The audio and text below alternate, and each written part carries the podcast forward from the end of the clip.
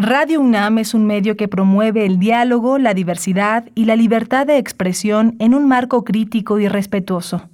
Los comentarios expresados a lo largo de su programación reflejan la opinión de quien los emite, mas no de la radiodifusora.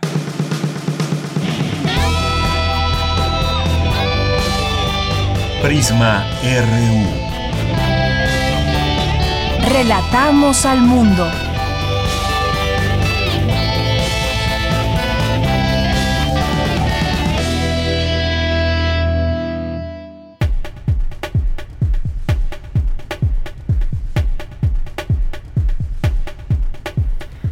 Muy buenas tardes. Muchas gracias por acompañarnos ya aquí en Prisma RU. Es la una de la tarde con cinco minutos. Siempre nos da mucho gusto recibirles en este espacio en vivo, informativo, donde tenemos varios temas al análisis y también eh, una comunicación con ustedes que también nos gusta mucho saber que están por ahí, que tienen dudas, preguntas, que enriquecen también el programa con su participación. Arroba Prisma RU es nuestro Twitter, Prisma RU nuestro Facebook y gracias gracias por estar aquí. Hoy vamos a platicar eh, sobre el tema de las vacunas. Ya eh, hay una, eh, si no se han vacunado, esta es la última llamada, la última oportunidad para dar seguimiento a su segunda o tercera dosis, los rezagados, ya una vacunación universal y que se está dando este último empujón. Le tendremos aquí todos los detalles y ya también pues se va mencionando cada vez más esta exigencia o este llamado para que el mecanismo COVAX haga llegar las vacunas que ya han sido previamente pagadas por el Gobierno de México para los menores de edad. Vamos a platicar de este y otros temas con Mauricio Comas García, que es doctor en química por la Universidad de California, es investigador de la Facultad de Ciencias en la Universidad Autónoma de San Luis Potosí y pues vamos a, tener detalles de todo esto en un momento más aquí en Prisma RU. Vamos a platicar también de este conflicto que continúa Ucrania, Rusia, el papel de la OTAN, cómo se van, entre más tiempo pasa, cómo se va distendiendo este, esta problemática, este conflicto, se va a solucionar pronto o no, qué es lo que dicen los expertos, conociendo, conociendo las personalidades también, tanto de Putin como de Zelensky, el papel que juega Estados Unidos, la OTAN en general. Vamos a platicarlo con José Alberto Hernández Urbina, que es licenciado y maestro en Relaciones Internacionales. Estará aquí con nosotros analizando este tema. En nuestra segunda hora vamos a tener hoy martes a los poetas errantes, literatura. Hoy nos acompañará Leticia Carrera López. Eh, vamos a tener también una entrevista sobre la presentación de un glosario de innovación educativa desde el CUAYED, que es la Coordinación de Universidad Abierta, Innovación Educativa y Educación a Distancia. Así que esto es parte de lo que tendremos. Por supuesto, cultura, información nacional e internacional. Esto y más aquí en Prisma RU. Estos son nuestros temas y muchas gracias por acompañarnos. Por lo pronto estamos aquí en cabina desde Adolfo Prieto número 133 en la producción Rodrigo Aguilar, en la asistencia de producción Denis Licea, en los controles técnicos Coco Montes y en los micrófonos le saluda Deyanira Morán. Bien, pues desde aquí relatamos al mundo. Relatamos al mundo. Relatamos al mundo.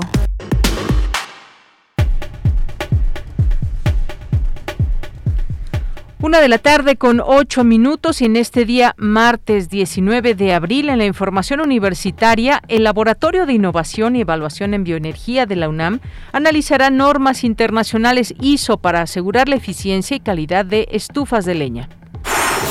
Impulsa la UNAM proyectos que generan empleos y solucionan problemáticas. Mediante Innova UNAM se apoyaron 293 planes. De ellos, 118 pasaron de ser una idea original a una compañía. En la información nacional, el presidente Andrés Manuel López Obrador celebró la aprobación en la Cámara de Diputados de la ley minera que protege al litio. Señaló que es un mineral estratégico y que se desarrollará o adquirirá la tecnología para explotarlo. Un juez de Yucatán suspendió de forma provisional la construcción del tramo 5 que va de Playa del Carmen a Tulum, en Quintana Roo, por falta de la autorización de impacto ambiental. El megaproyecto por reordenamiento territorial Tren Maya genera toda una serie de problemáticas ecológicas, sociales y económicas en la zona. En esto coincidieron miembros de diversas organizaciones y comunidades locales en una mesa organizada por el Seminario Universitario de Sociedad, Medio Ambiente e Instituciones. El subsecretario de Prevención y Promoción de la Salud, Hugo López Gatel, informó que la Ciudad de México lleva tres meses con descenso de casos de COVID-19. Reiteró que durante la cuarta ola se registró el mayor número de contagios. Firman convenio de colaboración el IMSS y CONACIT. Buscan fortalecer el sistema de salud a nivel nacional. La Comisión de Derechos Humanos destaca la importancia de reconocer los derechos LGBTIQA, llama a combatir la violencia y el discurso de odio. En la información internacional, en España, autoridades sanitarias eliminaron el uso de cubrebocas en interiores. Ya no será obligatorio ni en escuelas, comercios, supermercados, restaurantes, bares, gimnasios, teatros, cines o conciertos. Hoy en la UNAM, ¿qué hacer y a dónde ir? La Red del Agua de la UNAM te invita a participar en la charla ¿Qué debo contener en mi propuesta? impartida por Gabriela Piedra, quien resolverá las dudas acerca de todos los puntos que debe contener tu propuesta para concursar en el Premio Nacional Juvenil del Agua 2022. Conéctate hoy, en punto de las 18 horas, a través de la cuenta oficial de Facebook del Premio Nacional Juvenil del Agua 2022, la Red del Agua de la UNAM y el Centro Regional de Seguridad Hídrica de la UNESCO. Acompaña al doctor Mauricio Rodríguez Álvarez en una emisión más de la serie Hipócrates 2.0, coproducción de Radio UNAM con el Programa Universitario de Investigación en Salud, donde se abordan las investigaciones y los asuntos relacionados con la salud que son de interés del público. Hipócrates 2.0 se transmite todos los martes en punto de las 18 horas a través de las frecuencias universitarias de Radio UNAM, 96.1 de FM, 860 de AM y en línea través de nuestro sitio oficial www.radio.unam.mx. La unidad de vinculación y el Cineclub Goya de la UNAM Campus Morelia te invitan a disfrutar de Ambulante, circuito de exhibición documental con lo mejor del trabajo cinematográfico nacional, que será exhibido a partir de hoy, 19 de abril, y hasta el próximo 24 de mayo en el auditorio de la Unidad Académica Cultural de la UNAM Campus Morelia. Consulta la cartelera completa que se encuentra disponible en las redes sociales de la Inés Morelia. La entrada es libre y el aforo limitado. Antes, durante y después de las funciones, deberás utilizar cubrebocas y respetar en la medida de lo posible la sana distancia.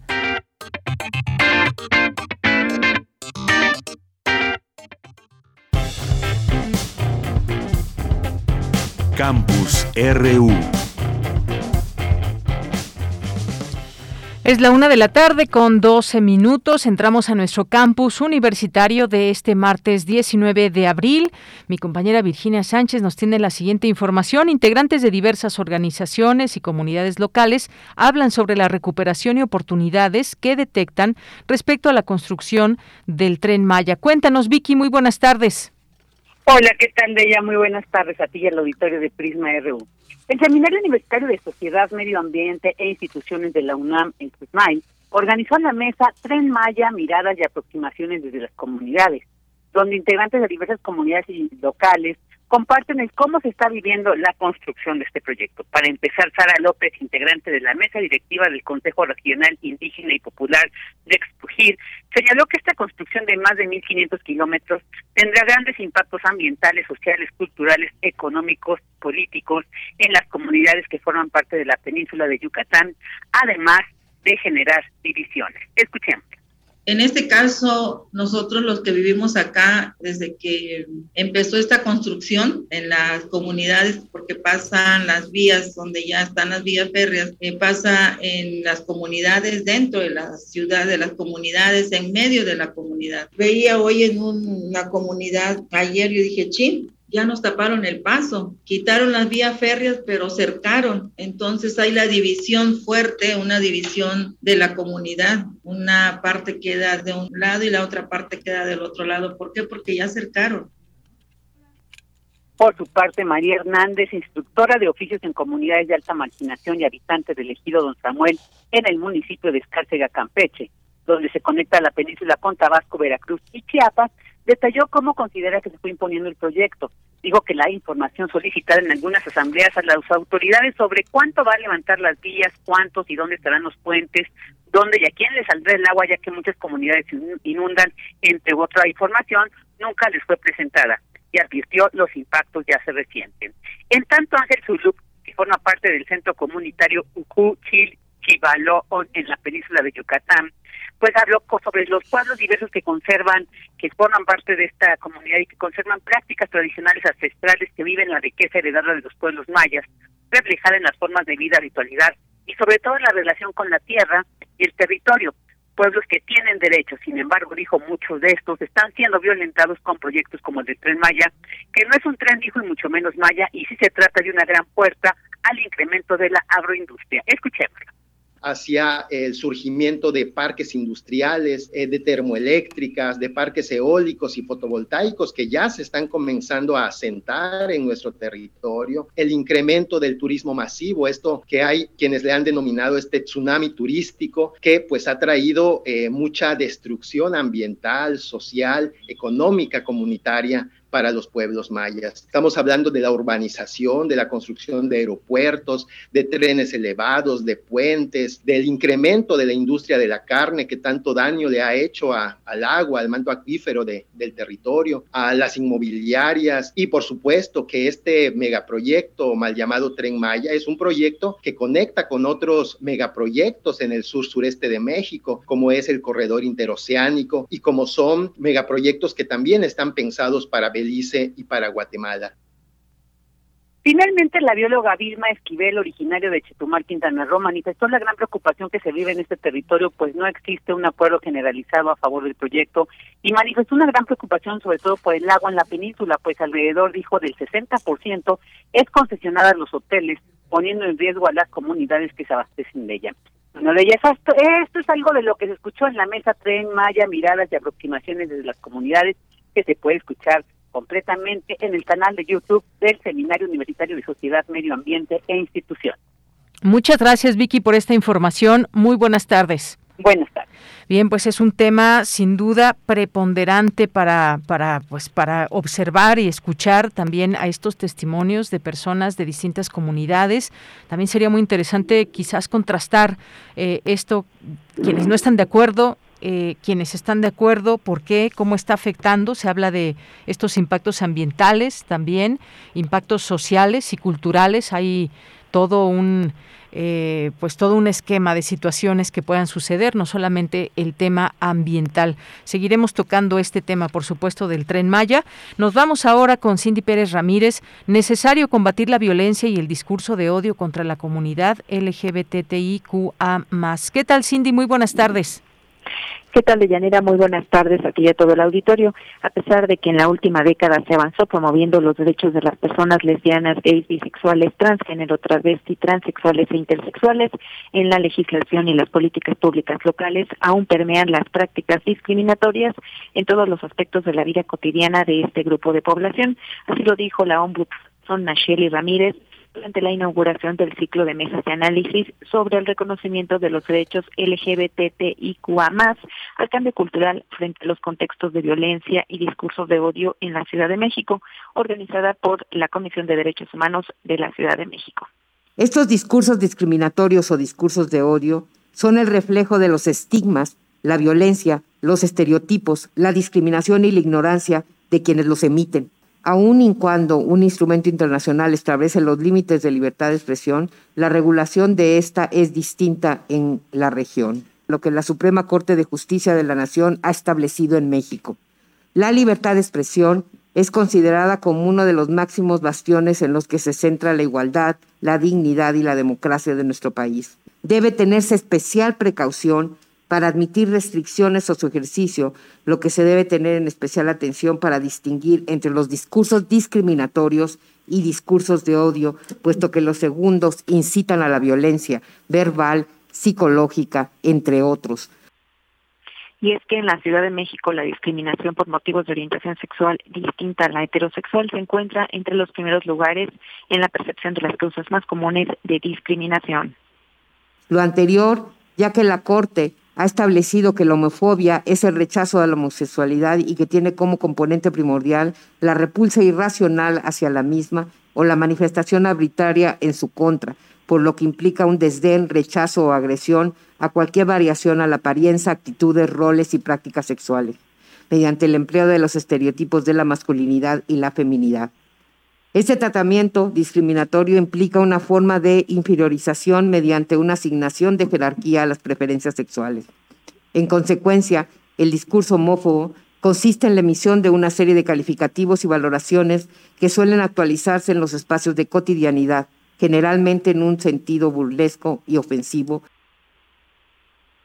Deyanira, cabe recordar que en la capital existe la ley para el reconocimiento y la atención de las personas LGBT+, misma que garantiza una mejor calidad de vida de las personas de la comunidad, además del reconocimiento del derecho a la autoadscripción y la existencia jurídica.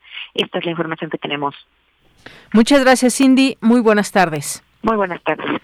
Nos vamos ahora a otro tema con mi compañera Dulce García, que nos tiene la siguiente información. Firman convenio de colaboración el IMSS y CONACID. Cuéntanos de qué se trata, Dulce. Muy buenas tardes. Así es, Deyanira, muy buenas tardes. Aquí al auditorio. Deyanira, el Consejo Nacional de Ciencia y Tecnología y el Instituto Mexicano del Seguro Social firmaron un convenio de colaboración bajo el cual se llevarán a cabo acciones conjuntas para enfrentar problemáticas nacionales en materia de salud que por su importancia y gravedad requieren de la atención urgente y coordinada de ambas instituciones de Yanira. A decir de la doctora María Elena Álvarez Builla, directora general del CONACIT, la pandemia por COVID-19 motivó al gobierno a emprender acciones radicales en la política pública en materia de ciencia y tecnología, por lo que la intención de este convenio de colaboración esta respuesta a una demanda histórica que redundará en beneficio de la salud de las y los mexicanos con una visión preventiva. ¿Cómo sería esta visión? Vamos a escuchar a la doctora. La visión preventiva, la búsqueda de estrategias para realmente cuidar la salud, establecer cuáles son las causas profundas de las enfermedades prevenirlas y con ello también prevenir que las personas lleguen a los hospitales. Pero si llegan o llegan a una clínica, tengan al alcance y de manera universal, como lo mandata la Constitución, los mejores medicamentos, los mejores equipos y la mejor atención médica.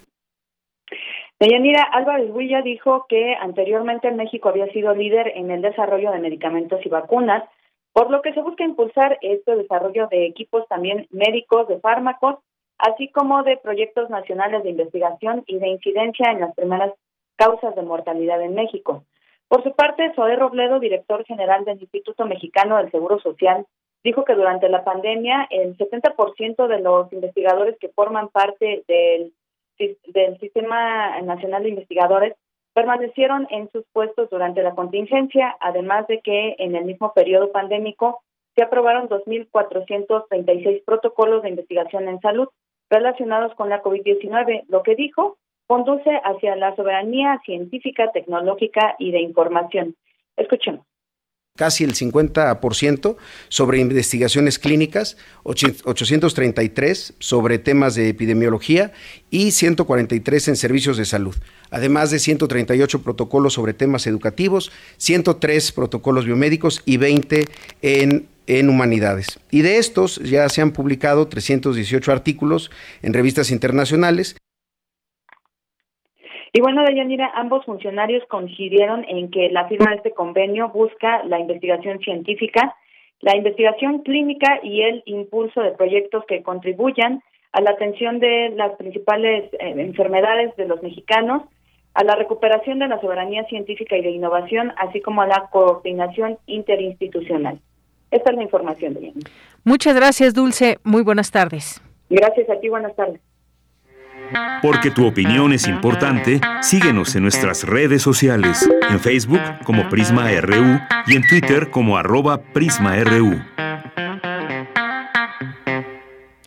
Es la una de la tarde con 23 minutos. Como bien le decíamos al inicio del programa, pues hablaríamos sobre este Plan Nacional de Vacunación que ya pues prácticamente está en la recta final y ahora pues estaremos esperando este mecanismo COVAX, la entrega de la entrega de vacunas para menores de edad aquí en nuestro país. Eh, vamos, hemos invitado al doctor Mauricio Comas García, que es doctor en química por la Universidad de California en Los Ángeles y académico investigador en la Facultad de Ciencias de la Universidad Autónoma de San Luis Potosí, en el Centro de Investigación en Biomedicina y Salud. ¿Qué tal, doctor Mauricio? Bienvenido, muy buenas tardes. Muy buenas tardes, es un gusto estar de regreso con ustedes. Muchas gracias, eh, doctor. Pues, eh, ¿qué le parece? Finalmente estamos ya viendo, pues, el final del, plan de vacunación, el Plan Nacional de Vacunación aquí en México, donde personas eh, mayores de 15 años están, han sido vacunadas. Todavía falta un porcentaje, quizás en recibir alguna dosis. Ahorita está abierta en distintos lugares la posibilidad de que si a alguien le falta alguna vacuna pueda hacerlo y pasaríamos ya al esquema de menores de edad. ¿Qué le parece? Y menores de edad nos referimos pues de 15 hacia abajo porque pues eh, que son solamente dos vacunas las que me parece que se han aprobado por parte de la COFEPRIS, pues cómo ve en tiempo y forma eh, cómo pues se va dando esta posibilidad de cerrarle aún más la puerta a la COVID-19. Bueno, pues mira, tiempo y forma, pues dentro de nuestras eh, alcances como país, tenemos que entender que lo ideal hubiera sido que esto hubiera ocurrido hace un año. Ahora, tampoco hay tantas vacunas a nivel mundial y no tenemos el poder adquisitivo para pelearnos con Europa, con Estados Unidos y con Asia para haberlas adquirido antes. Entonces, pues bueno, esto viene en un buen momento porque tenemos la menor cantidad de contagios eh, en muchos años. La verdad que desde que empezó la estamos a niveles eh, de antes de que se colapsara México en la primera ola. Entonces, creo que es un buen momento para terminar de vacunar a los que tienen esquemas incompletos y empezar a vacunar a los menores de, de 15 años. Eh, esto en el entendido de que, bueno, ahorita China acaba de confinar a 400 millones de personas porque allá tienen un brote muy importante de coronavirus. Entonces, es un buen momento para vacunarnos porque en algún momento, pues, eh, saldrán pacientes de China al mundo y pues ahí veremos qué tan eficaz son las vacunas que tenemos contra la variante que ahorita tiene eh, a Shanghái y 400 millones de chinos pues este, aislados. Efectivamente, estos comportamientos en algún momento, pues todos nos admiramos de cómo China pudo contener a este virus en un primer momento y mientras en el mundo crecían los casos, las personas que morían, las personas contagiadas, mientras que en China eso sucedía. Ahora que están bajando las cifras de manera muy notoria en muchos países, pues vemos lo que está sucediendo en China. Esto es algún, digamos, debemos entender este mensaje, quizás esta realidad que nos que nos viene desde ese lugar? Pues es la realidad. La realidad es que van a seguir viniendo nuevas variantes eh, y lo que tenemos que ver es esas variantes, uno, si responden bien o no a las vacunas que tenemos, pero lo más importante es que el, grado de hospitalización, porque lo vivimos con la Omicron, este, con la Delta fue terrible, la cantidad de personas hospitalizadas con secuelas fue muy alta a pesar de que ya había vacunas, en cambio, con la Omicron en un mes se, infectaron más personas que en toda la pandemia. Pero casi ninguno desarrolló la enfermedad por COVID largo, casi eh, muy pocas personas murieron y muy pocas personas acabaron en terapia intensiva comparado con las otras variantes. Eh, entonces, en, en virología es algo que vemos, los virus que se seleccionan tienden, tienden a ser los virus menos patogénicos con el paso del tiempo, eh, porque si no morimos, ¿verdad? No, no es que hay un diseño inteligente o algo, sino la forma en que los virus se van seleccionando con el pasar de los ciclos infecciosos. Y pues parece que eso es lo que ha ocurrido. Nos tomó dos años el que una variante dominara de forma significativa y que esa variante pues no causara los estragos que la alfa, la beta, la, la, delta causaron. Entonces habrá que ver cómo se desarrolla en, en China y mientras, pues a seguir esperando el desarrollo de nuevas vacunas contra estas variantes, porque pues el virus va a seguir eh, regresando y lo que tenemos que tener pues son vacunas eficaces contra las nuevas variantes, porque ahorita todas las vacunas que tenemos son contra la variante de Wuhan, contra la variante original. Así es. Y se siente, sin embargo, doctor, una cierta tranquilidad, lo digo por los números que han bajado en México, una cierta tranquilidad con el uso del cubrebocas, ya prácticamente pues hemos, eh, estamos ya en una normalidad, digamos, como antes de la pandemia, claro, usando estas medidas como el cubrebocas, el lavado de manos, el gel, eh, la toma de temperatura en distintos lugares. Eh, y esto pues nos da una confianza, digamos, pero ¿qué tanto debemos confiar? En que pues ya este número mínimo de contagios y más muy pocas muertes a comparación de cuántas hubo, por ejemplo, en 2020. ¿Qué nos puede decir como como sociedad? Porque yo veo a muchas personas o en general nos estamos confiando, digamos. ¿Qué podemos decir? Bueno, mira, es imposible desde el punto de vista sociológico, también es imposible aguantar estas restricciones por tres años. Ya llevamos dos años y medio con restricciones, dos en México, entonces también somos seres humanos, somos seres sociales, todos los primates somos seres sociales y pues al final del día necesitamos socializar, no solamente desde el punto de vista económico o educativo, pero también desde el punto de vista afectivo. Entonces es natural que nos relajemos, es lo que pasó en, en China. Nosotros el año en diciembre tuvimos una ola muy fuerte de, de infecciones que probablemente han ayudado a generar una inmunidad no sé, todavía no sabemos si es permanente o no, aunado con las vacunas, y eso nos da ahorita el lujo de podernos, este, de podernos relajar. Ya veremos, yo creo que una de las métricas más importantes, pues no es cuántos se infectan, sino cuántos acaban hospitalizados. Eso es realmente lo, lo, lo trágico de esta pandemia en las primeras tres horas o dos horas, dependiendo del país, pues fue el número de muertes y de hospitalizados que colapsaron los sistemas de salud. Con la Omicron, pues no, la variante no pasó esto y eso pues nos ayudó a, a, poder llegar a donde estamos, ¿no? Con la vacunación. Entonces, yo digo, pues mira, ahorita hay que aprovechar. Ahorita estamos en algunos en vacaciones de Pascua y entonces este aprovechar esto porque no sabemos cuando salga la variante que ahorita hay en Shanghái, porque va a salir, o sea, es imposible contenerla al 100%, este, contener un país de uno o dos millones o tres, no sé cuántos millones de habitantes, miles de millones, perdón, tiene China, pues es imposible, por más que tengan medidas draconianas para que no salga la gente, pues se va a escapar. Y entonces ahí es donde, pues otra vez veremos si tenemos que confinarnos o no, y todo eso dependerá de si hay hospitalizaciones o no hay hospitalizaciones graves. Bien, y es que vemos ya, por ejemplo, cada vez más notas como esta. Hoy en España se dio a conocer que las autoridades sanitarias han eliminado el uso de cubrebocas en interiores, en, ya no es eh, obligatorio en escuelas, comercios, supermercados, restaurantes, bares, gimnasios, teatros, cines, conciertos, cosa que aquí pues todavía es obligatorio en, lugares cerrados, pero estamos empezando a ver qué sucede en otros lugares para pues posteriormente dar el siguiente paso, que quisiéramos que el siguiente paso fuera pues poco a poco ir retirando el cubrebocas, pero si llega esa variante de China, pues creo que el cubrebocas no se podría retirar. Pues es lo que tenemos, mira, vamos, siempre hemos en esta pandemia, en, cuestiones de salud pública, hemos ido uno o dos pasos atrás de lo que han hecho en Europa. Tenemos que ver hacia Europa, no tenemos que ver hacia Estados Unidos. Estados Unidos eh, ha hecho un trabajo también muy deficiente porque no es el sistema federal no es tan fuerte como el sistema federal en México y cada estado ha hecho lo que ha querido.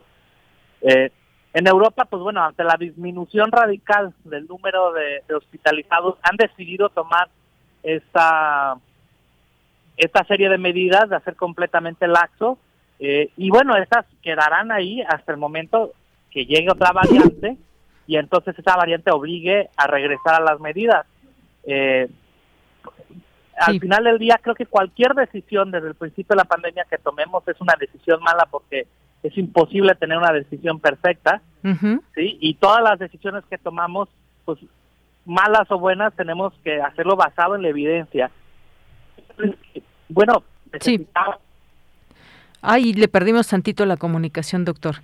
A ver si lo recuperamos para que podamos escucharle perfectamente. Algo que y le quiero preguntar ahorita al doctor que retomemos la, llamada es lo que mencionaba de Estados Unidos. decía, hay que ver qué están haciendo en Europa, por ejemplo, eh, pero no, no tomar ejemplos como otros lugares como el caso de Estados Unidos. Sí, termine la idea, por favor, doctor.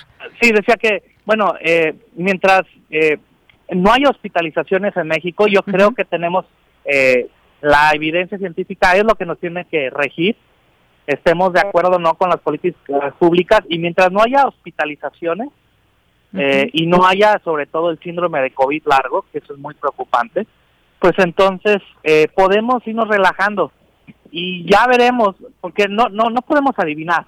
Tal vez todas las eh, variantes que vengan pues ya no serán tan agresivas como las que sufrimos por los últimos dos años y al final esto acabará siendo como las demás coronavirus que afectan a humanos, eh, gripes este, menores. Eso no hay nadie, el, científico que pueda asegurar que se volverán gripes menores, pues está mintiendo porque no podemos asegurar nada.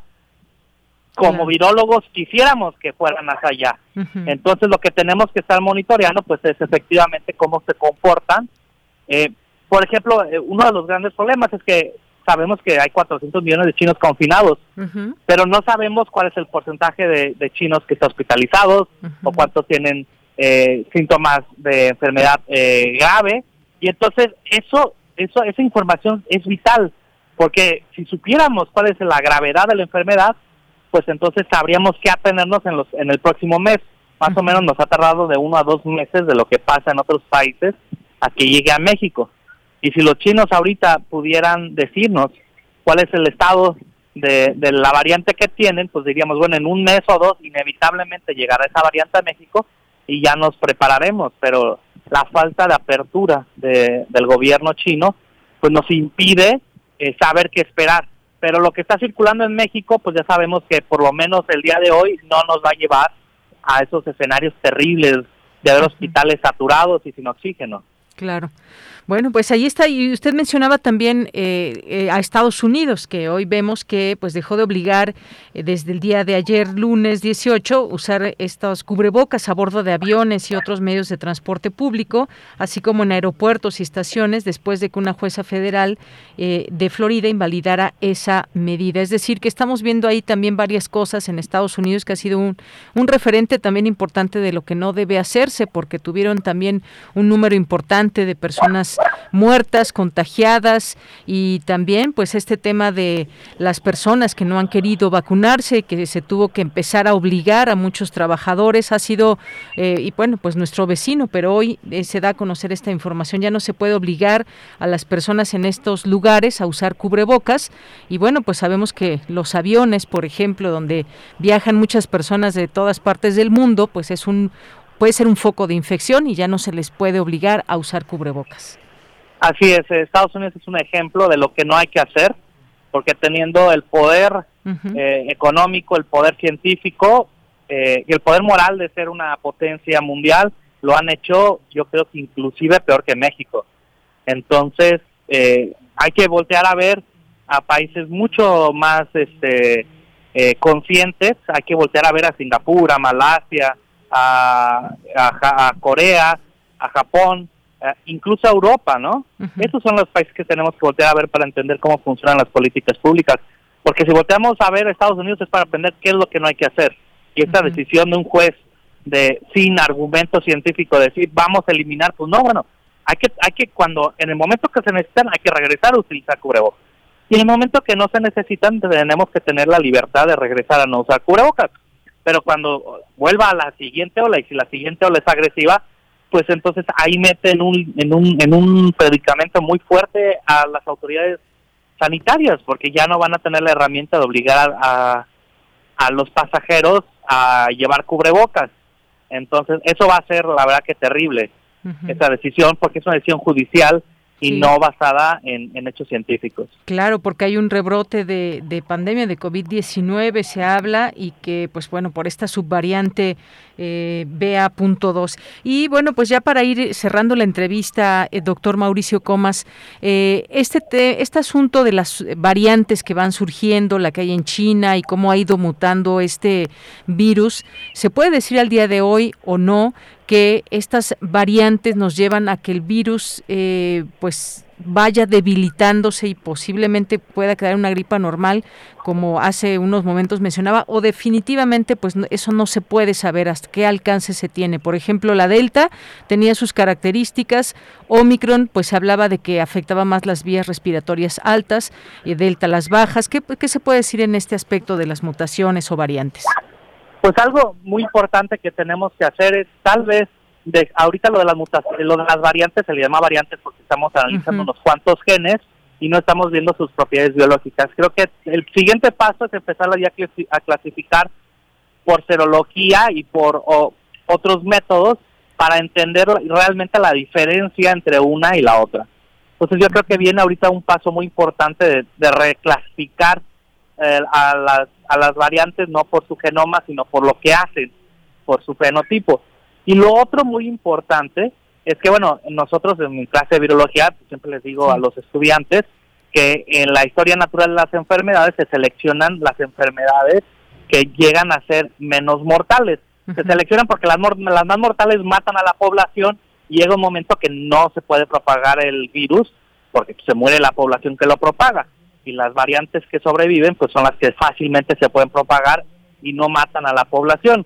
Entonces, desde el punto de vista de historia natural de las enfermedades, pues todos los virólogos esperamos de que se seleccionara eh, la variante que sea menos mortal. Entonces, aquí lo interesante pues es que no solamente que sea la menos mortal, sino que sea también la que menos secuelas nos genere, porque igual ya no es un virus tan mortal, pero tal vez lo podemos encontrar asociado a COVID largo, o a hospitalizaciones y entonces desde el punto de vista de salud y económico pues es una carga muy fuerte. Entonces esta es una nueva concepción que tal vez no habíamos visto en otras enfermedades, eh, no en otras enfermedades o es mortal o no es mortal. Aquí eh, tenemos que también tomar en cuenta pues la carga eh, a una sociedad, ¿no? Tenemos otras enfermedades virales que te pueden causar artritis por dos años. Afortunadamente no se han transmitido tanto, pero en las comunidades que les llega, pues no muere gente, pero están dos o tres años sin poder realmente trabajar, lo cual tiene un impacto muy fuerte en la sociedad. Entonces, bueno, hay que mantener la calma, eh, dejar que las, los, las personas encargadas de estudiar a los virus y de estudiar el comportamiento de esta enfermedad lo hagan, para que sí sepamos cómo tomar las medidas adecuadas. Eso, eso realmente es lo importante. Muy bien. Bueno, pues seguiremos, por supuesto, todos los días estos temas, lo que sucede en tal o cual país. Estamos viendo ahí datos interesantes, pero sobre todo, pues también aquí en México que eh, pues ya se encamina a este fin del plan de nacional de, vacun ya de vacunación. Ya veremos eventualmente si surgen otras posibilidades para seguir seguirse vacunando o no, algo que pues son respuestas que se han ido dando en la marcha y sobre todo pues ahora la vacunación que empezará para los menores de edad. Doctor Mauricio Comas, muchísimas gracias por estar con nosotros aquí en Prisma RU de Radio UNAM. Es un gusto estar con ustedes. Muchas gracias por la invitación. A usted gracias, hasta luego. Fue el doctor Mauricio Comas García, eh, que es académico investigador de la Facultad de Ciencias de la Universidad Autónoma de San Luis Potosí y el escenario aquí en México, que pues sí, por supuesto nos interesa, aquí vivimos, pero insertado también dentro del el mundo y lo que está pasando en otros países. Importante leer y saber qué sucede en aquellos, en otros lugares. Relatamos al mundo. Relatamos al mundo. Bueno, y como nos interesa, por supuesto, saber qué pasa en otras partes del mundo también, hemos seguido aquí con especial atención desde distintas ópticas, miradas y demás, un análisis sobre lo que pasa entre Ucrania y Rusia, que no solamente es, entre estas dos naciones, también tiene que ver con otros eh, países, otros gobiernos que están apoyando a uno u a otro país. Y bueno, hoy vamos a hablar con el, con el maestro José Alberto Hernández Urbina, que es licenciado y maestro en Relaciones Internacionales por la UNAM, miembro del Seminario de Geografía y Geopolítica de la Facultad de Ciencias Políticas. Eh, sus líneas de investigación son relacionadas con la teoría de Halford Mackinder y su aplicación a la política exterior de Estados Unidos y de la Federación Rusa, eh, de la Federación de Rusia. ¿Qué tal, maestro? Bienvenido, muy buenas tardes. Gracias, muy buenas tardes. Eh, maestro, pues eh, me gustaría comenzar con esta pregunta. Ha habido, pues, un, este conflicto inicia, pues, muy claramente por ciertas razones y entre ellas, pues es esta, digamos, intención de Ucrania de pertenecer a la OTAN y por otra parte, pues la negativa o pues la visión de Rusia de no querer que entre a la OTAN por razones que son justificadas por el gobierno de Vladimir Putin. Me gustaría centrarme en este punto. ¿Qué nos puede decir sobre eh, por qué Ucrania debería o no debería entrar a la OTAN, viéndolo desde este punto de vista quizás de la geopolítica?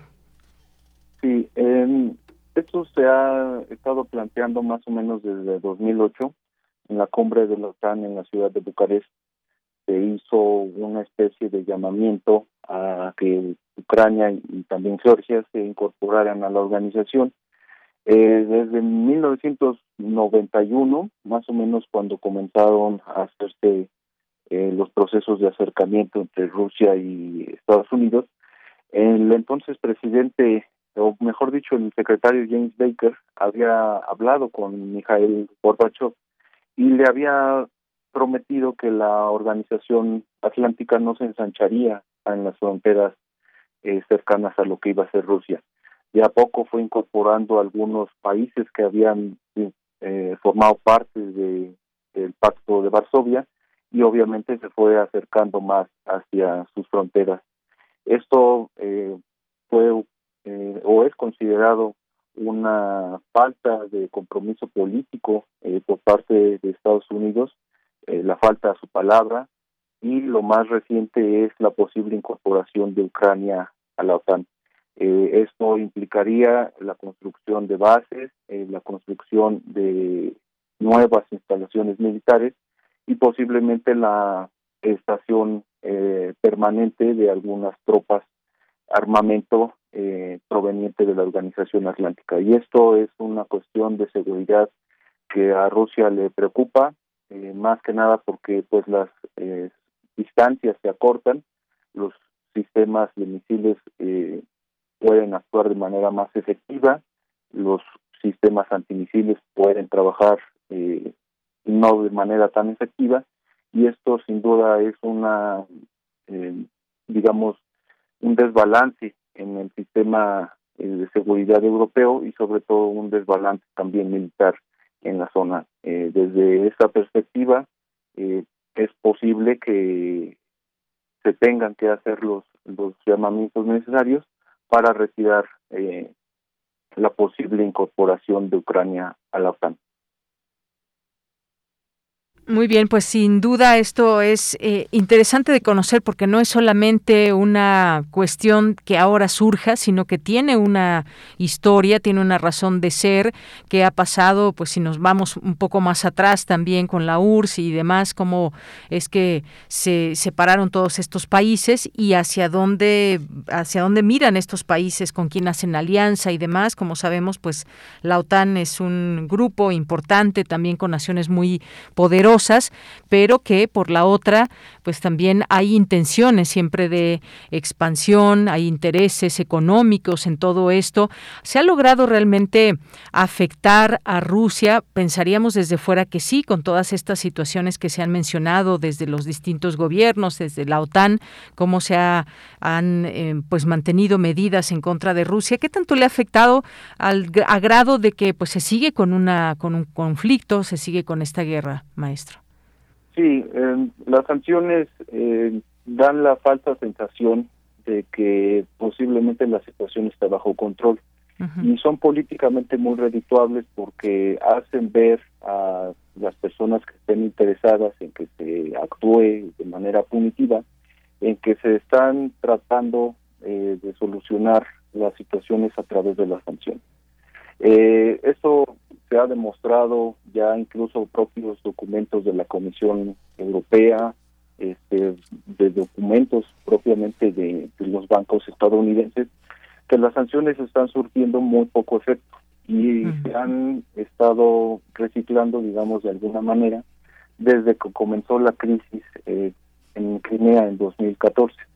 En ese entonces, las agencias de viajes eh, suspendieron eh, esa, esa colaboración, se suspendió el sistema de pagos interbancarios, se amenazó también con desconectar el SWIFT, eh, Mastercard y Visa salieron del país, se boicoteó, por así decirlo, un poco el turismo a esa parte del mundo, pero la verdad es que esas mismas empresas que llamaron a las sanciones tuvieron que regresar porque para 2008 en el evento de fútbol, pues las personas tenían que pagar con tarjetas de crédito, tenían que entrar en el sistema SWIFT, se tenían que retirar dinero en efectivo, se tenían que seguir manteniendo los lazos económicos y comerciales eh, que, que tenían eh, o que tienen todavía Europa y Rusia.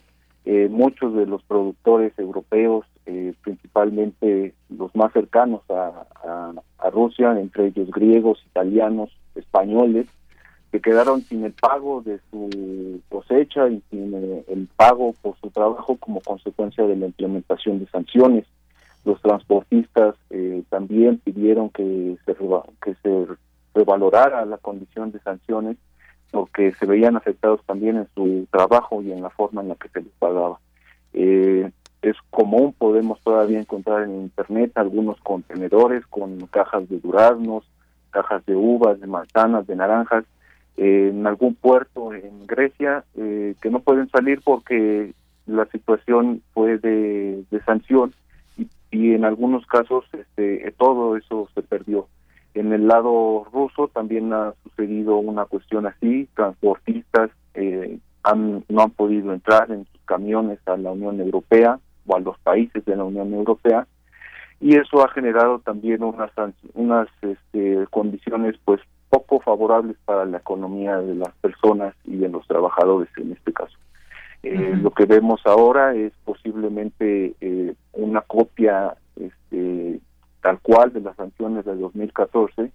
Una de las situaciones que podemos ver es que, por ejemplo, eh, se había estado pidiendo no volver a ir al turismo a, a Rusia, pero vamos, hay que estar un, desinformado y totalmente aventurarse para querer visitar eh, la parte este de Ucrania y las zonas que colindan con la frontera en, Rusia. Entonces, eh, digamos que esas sanciones eh, dan más la idea de el control político, pero en realidad no tienen mucho efecto y perjudican a, a, la, a los dos países y en particular a los trabajadores y a las personas que tengan relaciones económicas o comerciales.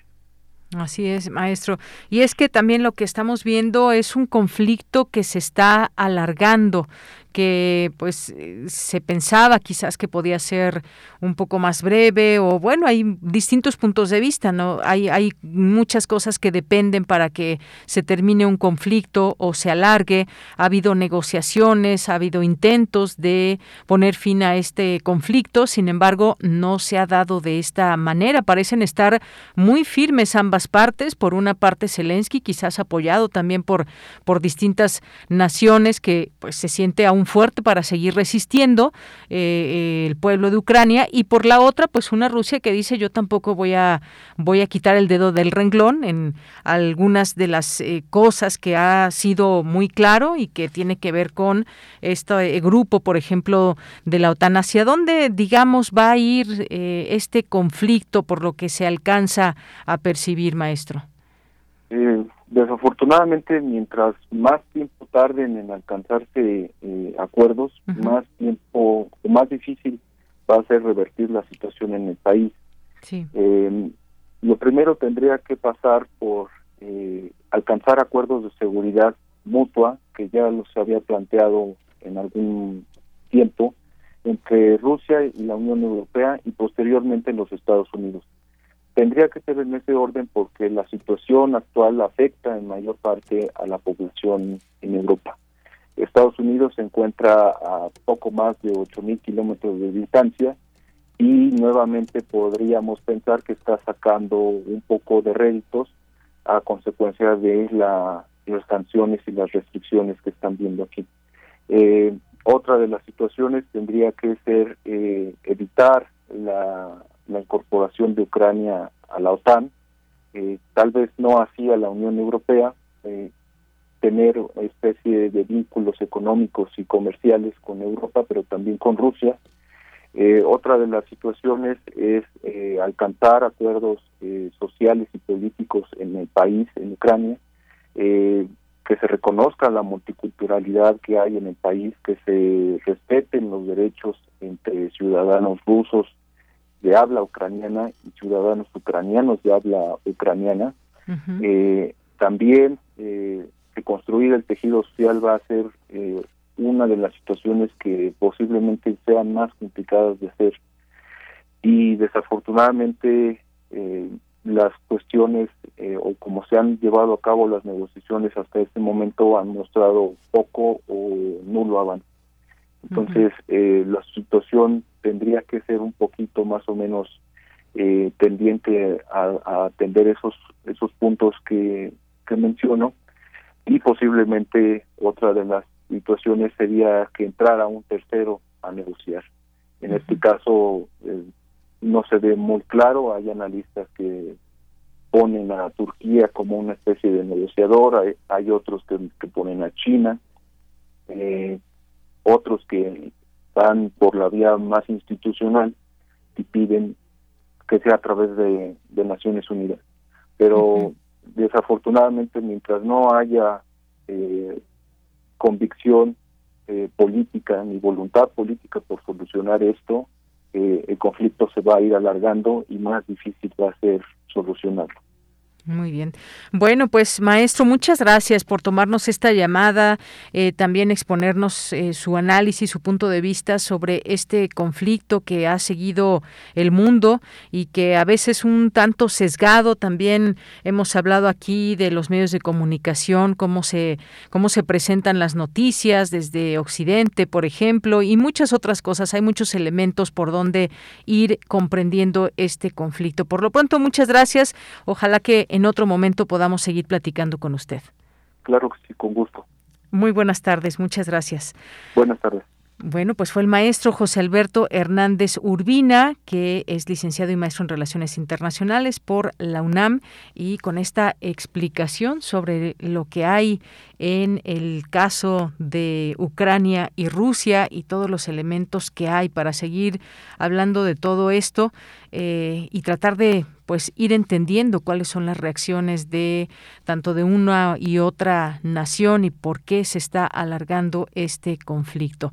Bien, pues antes de irnos, antes de irnos al corte, pues queremos invitarlos a que nos sigan escuchando, claro, y también les queremos hacer una invitación porque el próximo viernes vamos a estar transmitiendo desde el Centro Cultural Universitario como parte de las actividades de la Fiesta del Libro y la Rosa, que no sé si ya tuvieron oportunidad de leer el programa que ahora, pues como sabemos, ya les habíamos informado, será presencial esta fiesta del libro y la rosa.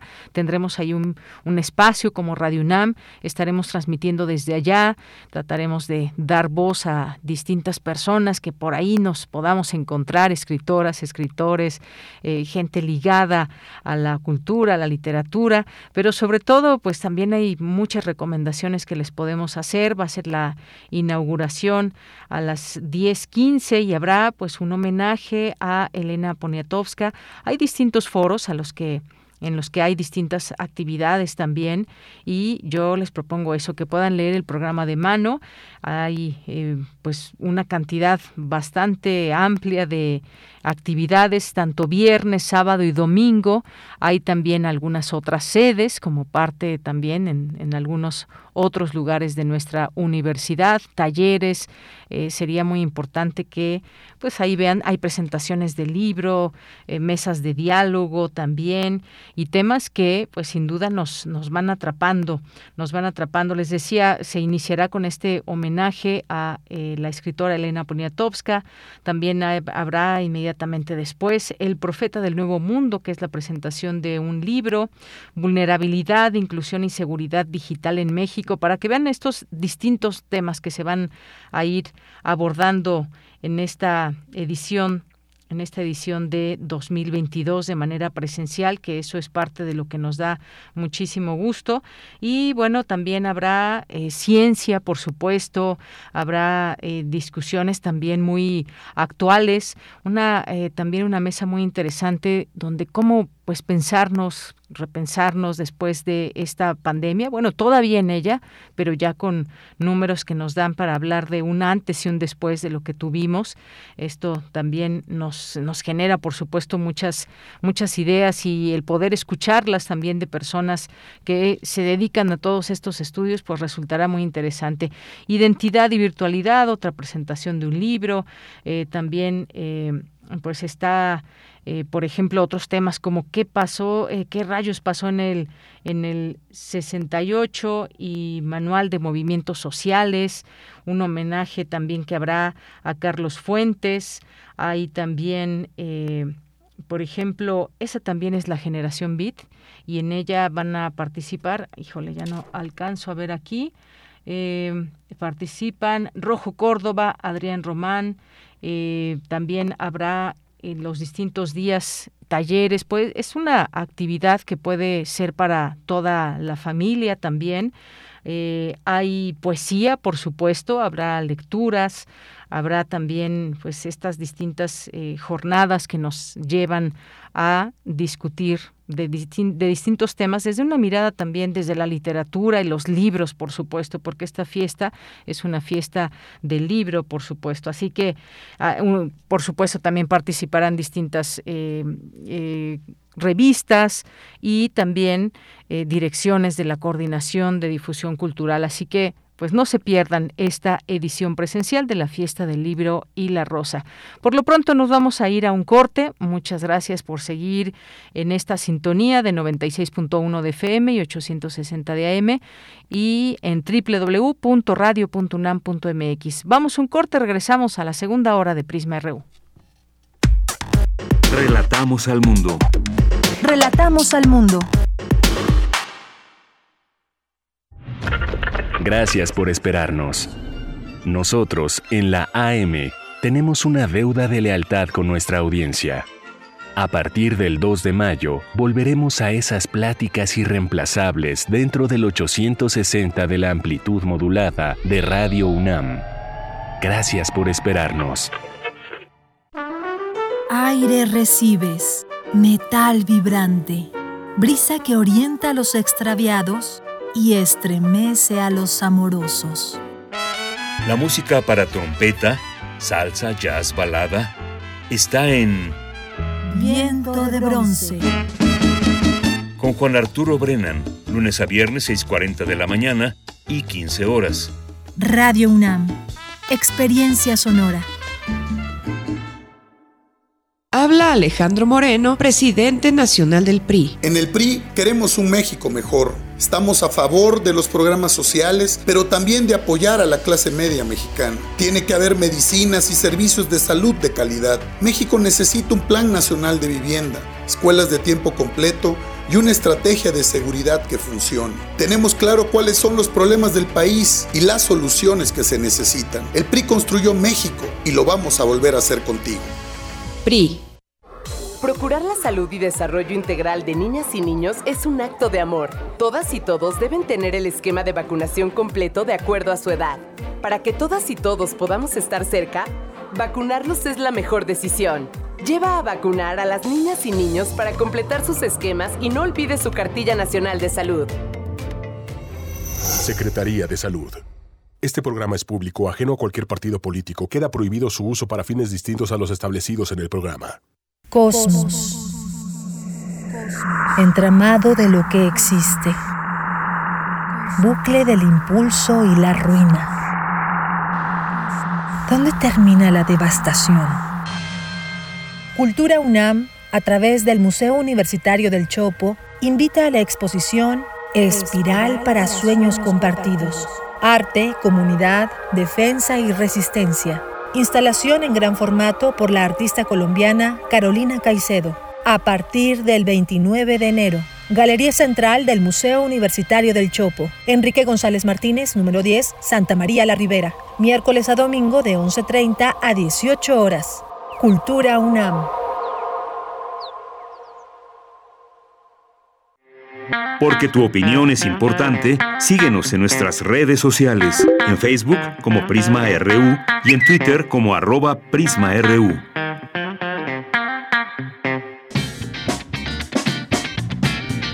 Mañana en la UNAM, ¿qué hacer y a dónde ir?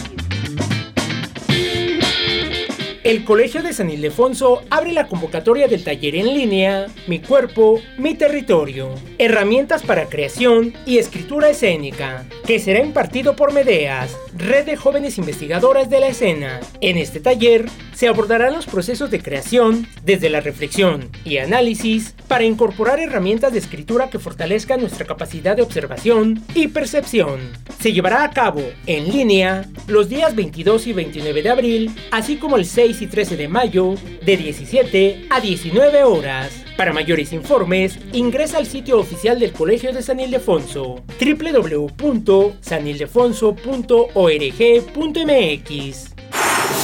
Recuerda que mañana se llevará a cabo la cuarta edición del seminario Los grandes problemas socioambientales y que en esta ocasión aborda el tema Los grandes problemas de la política, la captura de las instituciones, donde se analizarán los conflictos de intereses, la corrupción en la regulación ambiental, así como la captura de las instituciones del Estado por parte de las élites económicas y políticas. La cita es mañana miércoles 20 de abril a las 10 horas a través del canal de YouTube de la Coordinación Universitaria para la Sustentabilidad de la UNAM. El Centro Cultural Universitario Tlatelolco organiza el ciclo Mediación sin Fronteras, Resistir desde la Infancia y la Juventud. A través de charlas con especialistas de diferentes áreas de conocimiento, se busca promover la reflexión y facilitar herramientas de trabajo crítico para mediadoras y mediadores de lectura, para entender de qué manera la desobediencia infantil implica un posicionamiento político que debe ser escuchado. El ciclo de charlas Mediación sin Fronteras, Resistir desde la Infancia y la Juventud se llevará a cabo el próximo jueves 21 de abril a las 17 horas a través de las redes sociales del Centro Cultural Universitario Tlatelolco. Y recuerda, aún no termina la pandemia por COVID-19, por lo tanto, debemos continuar con las medidas sanitarias recomendadas para evitar un contagio. Para Prisma RU, Daniel Olivares Aranda.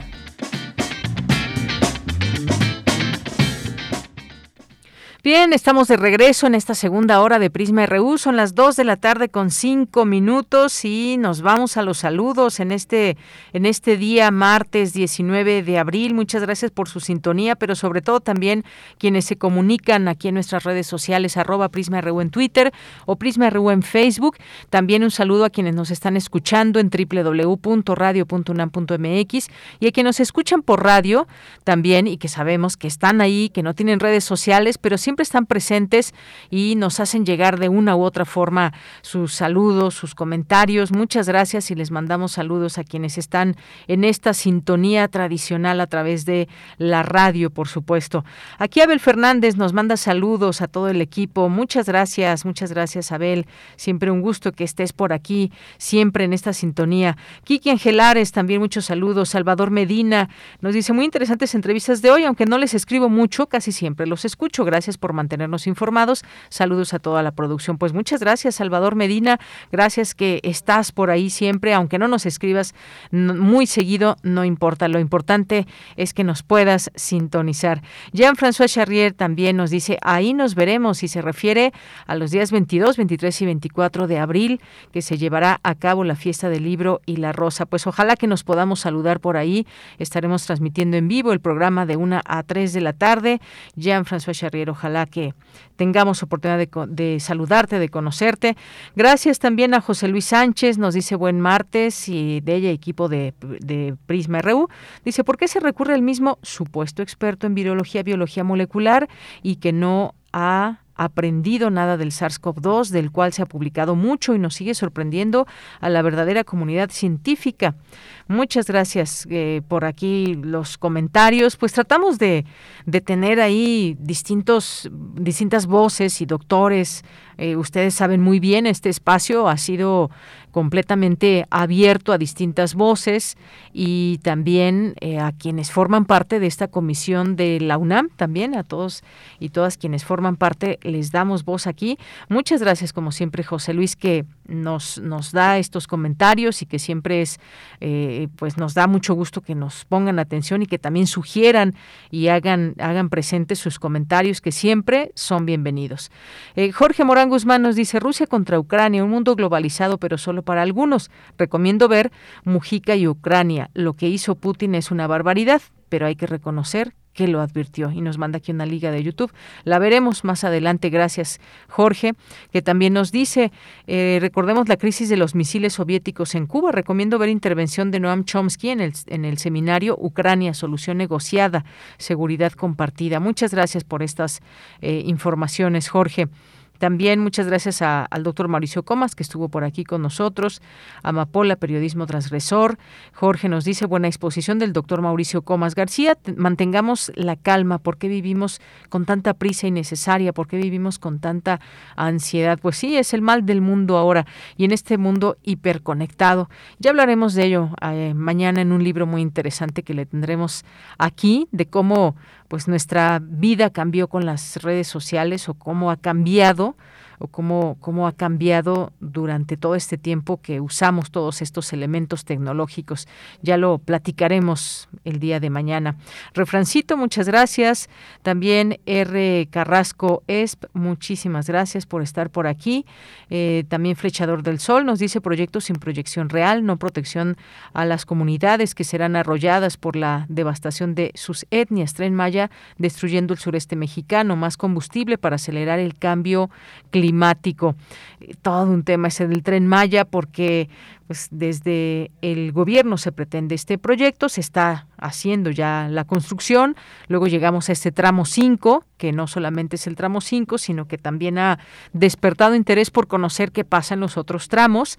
Eh, importante siempre conocer todo ello, que, que quepa aquí la, eh, bueno, les comento que hemos pedido directamente a... Eh, al, gobierno de las de no de la ciudad, perdón, al gobierno federal una posible entrevista sobre el tren Maya. Aquí abrimos voces a todos para podernos escuchar. No hemos tenido una respuesta, pero es importante mencionarlo porque eh, muchos y muchas de las personas que hay estudiosos desde la UNAM de los temas ambientales pues se han pronunciado en contra del tren Maya. Les hemos dado voz y ustedes nos dicen también queremos escuchar lo importante que puede ser este proyecto y demás, pues estamos también por supuesto en estas ganas de, de poder tener todas estas voces. Gracias, Flechador del Sol. César Soto, muy buen martes, tarde calurosa. La construcción de la obra del tren Maya seguirá generando afectaciones y controversia. Un saludo sonoro hasta la cabina de Radio UNAM. Gracias, César Guerrero, Juan Jaso López, muchos saludos.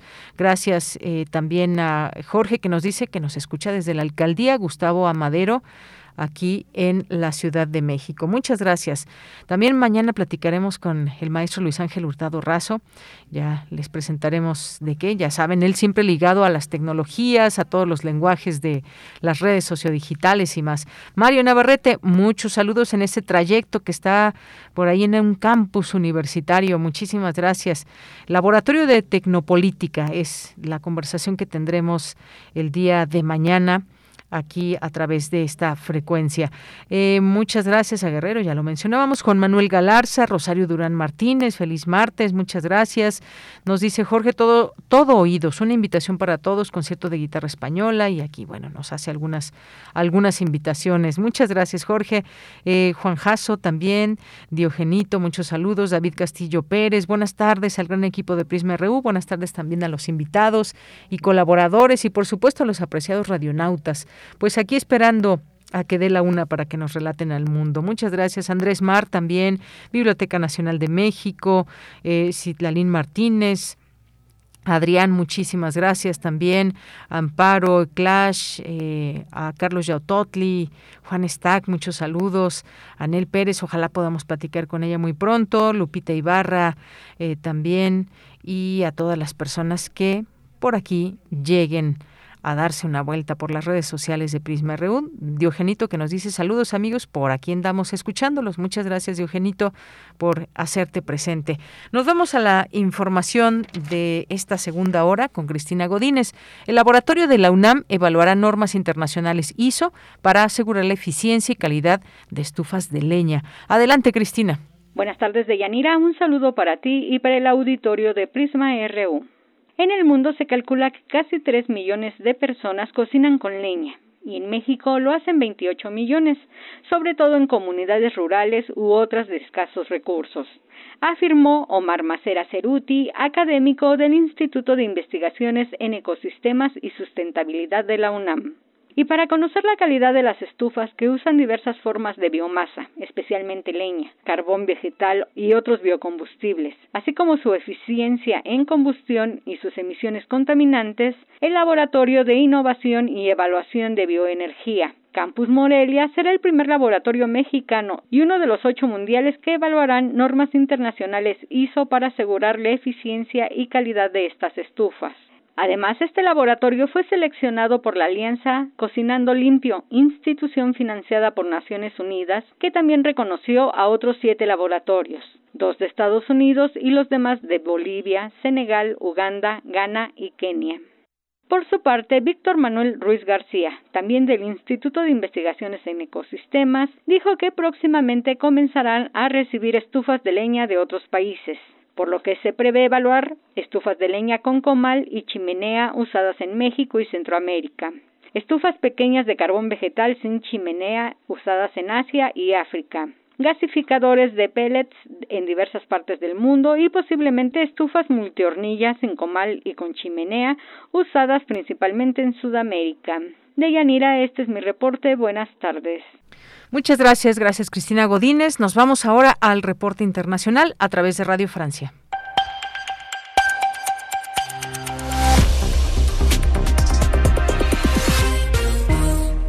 Hola a todos, y abrimos ya una nueva edición de Radio Francia Internacional con Vanessa Letrón en la realización técnica. Para empezar, un rápido resumen de la actualidad internacional de este martes 19 de abril. Carmele Gallubo. Ucrania entra en una nueva fase de la guerra desatada por la invasión rusa. Decenas de localidades de la región del Donbass, en el este del país, pasaron la noche bajo el fuego del ejército ruso.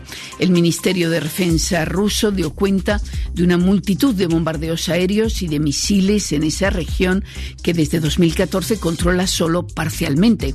Entre las localidades bombardeadas anoche está la ciudad de Kramatorsk con su alcalde. Estuvo la enviada especial de RFI, Clea Broadhurst. Tenemos que guardar provisiones suficientes de medicamentos, alimentos y agua. Todos los cohetes que cayeron sobre Kramatorsk lo hicieron sobre edificios de civiles. Puede ser que quisieran sembrar el pánico entre la gente o destruir nuestro centro de evacuación para hacernos todo aún más complicado.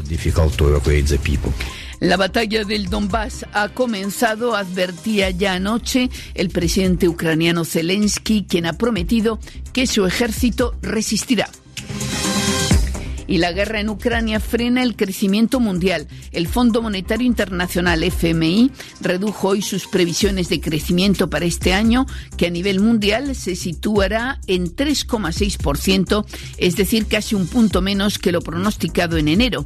En Europa, el crecimiento en la zona euro retrocede para situarse en un 2,8%. Por el contrario, el FMI mejora ligeramente sus previsiones para América Latina y el Caribe, donde el crecimiento será este año del 2,5%. Cuenta atrás para la segunda vuelta de la elección presidencial del domingo aquí en Francia. Los dos candidatos, el centrista liberal Emmanuel Macron y la ultraderechista Marine Le Pen, afinan sus argumentos de cara al gran y único debate de esta campaña electoral, debate que tendrá lugar mañana. Otra elección presidencial. Esta se ha celebrado hoy en Timor Oriental, ex colonia portuguesa, en el Océano Índico. Sus habitantes debían elegir en segunda vuelta entre el premio Nobel de la Paz, José Ramos Horta, y el presidente saliente, Francisco Guterres. Y en Afganistán al menos seis personas murieron y once resultaron heridas hoy en dos explosiones en una escuela para niños de un barrio de Kabul. Hasta aquí el resumen. Porque tu opinión es importante, síguenos en nuestras redes sociales, en Facebook como Prisma RU y en Twitter como arroba PrismaRU. Dos de la tarde con 17 minutos. Vamos a dar paso a la siguiente conversación porque nos van a platicar de la presentación del glosario de innovación educativa, de la coordinación de Universidad Abierta, Innovación Educativa y Educación a Distancia. Y nos acompañan ya eh, para esta charla Verónica Luna de la Luz, que es subdirectora de Innovación Educativa del CUAIED. ¿Qué tal, Verónica? Bienvenida, muy buenas tardes. Muy buenas tardes, un gusto estar aquí, gracias por la invitación. Y muchas gracias, Verónica. Y también nos acompaña Roberto Santos Olórzano, que es coordinador de diseño de experiencias de aprendizaje también del CUAED de la UNAM. Muchas eh, gracias por estar aquí, Roberto. Muchísimas gracias a ustedes por la invitación y un saludo a ti y a todo el auditorio. Bueno, pues yo quisiera que empiecen a platicarnos, eh, quizás contigo empezamos, Verónica, háblanos de este glosario de innovación educativa que se genera desde el CUAIED. ¿Qué significa? ¿Quién, ¿Para qué es útil? Cuéntanos de pie a pa todo lo que tiene que ver con el glosario. Claro que sí, te cuento rápidamente la importancia de generar un glosario dentro del ámbito, de cualquier ámbito, cualquier gremio al que estemos hablando.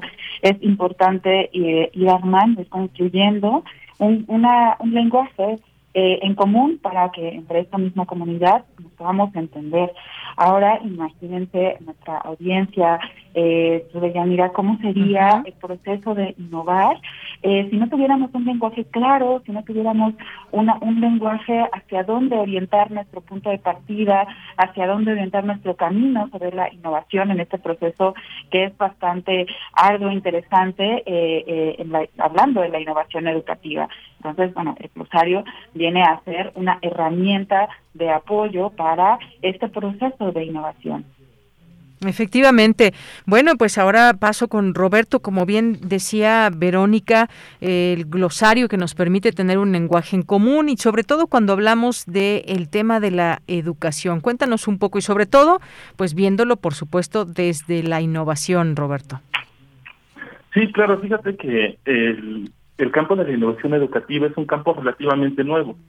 Su publicación empieza por ahí de los años 70 tiene apenas unas seis décadas ¿no? de desarrollo, pero ah, en esas seis décadas pues ha transitado por un montón de, de, etapas en las que una de las cosas más importantes que ha sucedido con el vocabulario dentro de la innovación educativa es que ha adoptado y adaptado muchos términos que vienen desde otras muchas disciplinas de la educación.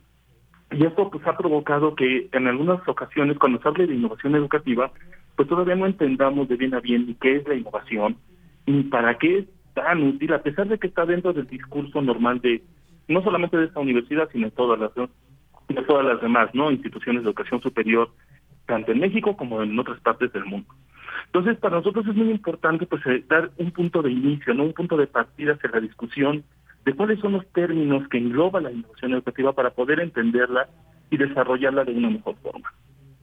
Efectivamente, de eso, de eso se trata. Ahora bien, eh, quienes nos están escuchando y ya más o menos van respondiendo estas preguntas de este glosario, ¿a quién le sirve este glosario? ¿A quién va dirigido? ¿Cómo se pueden acercar quienes nos están escuchando? A ver, yo quiero enterarme eh, de qué trata este glosario. ¿Cómo, ¿Qué les podemos decir, Verónica? Claro que sí, eh, en este, este glosario está dirigido a todas las personas interesadas en la innovación eh, en educación eh, en todos los niveles, por supuesto, eh, como tal. pero también eh, muy dirigido hacia los profesores, hacia funcionarios, hacia personal administrativo que tenga a su cargo esa ardua labor de generar reportes, de procesos de diseño curricular, de actualizaciones curriculares, planes de estudio, también de implementación de nuevas estrategias o de ajustes a las experiencias de enseñanza y aprendizaje en, propiamente en las clases, a, toda aquella persona que esté relacionada con la didáctica, eh, será de mucha utilidad este, este glosario. Y por supuesto lo pueden encontrar en las publicaciones del sitio de la y, y también este en nuestro sitio de recrea, recrea.unam.mx. Muy bien. Eh, perdón, es recrea.cuayer.unam.mx. Muy bien, ahí lo pueden encontrar. Ajá, y en nuestras publicaciones, en la sección de publicaciones de eh, la Cuayer. Muy bien, estaba yo, aquí tengo abierto eh, este glosario que me parece bastante útil. Estamos hablando del tema de la educación y estamos hablando de un lenguaje en común. Estamos, por ejemplo, en la letra A, se habla, a ver, todo esto que tiene que ver con el lenguaje para que más o menos se den una idea quienes nos están escuchando. Empezando por la A, pues están palabras y elementos como aprendizaje socioeducativo, acoso escolar, acompañamiento, actitud de docentes, argumentación. Hay una cantidad también de, de palabras que obviamente ahí conforme el alfabeto pues se van, se van dando a conocer en este glosario. Y una vez que tenemos este lenguaje en común, ¿cómo pues irlo aplicando? ¿Cuáles, digamos, estos objetivos? ¿Cómo vamos eh, tendiendo estas redes? Porque de eso se trata en la educación, Roberto.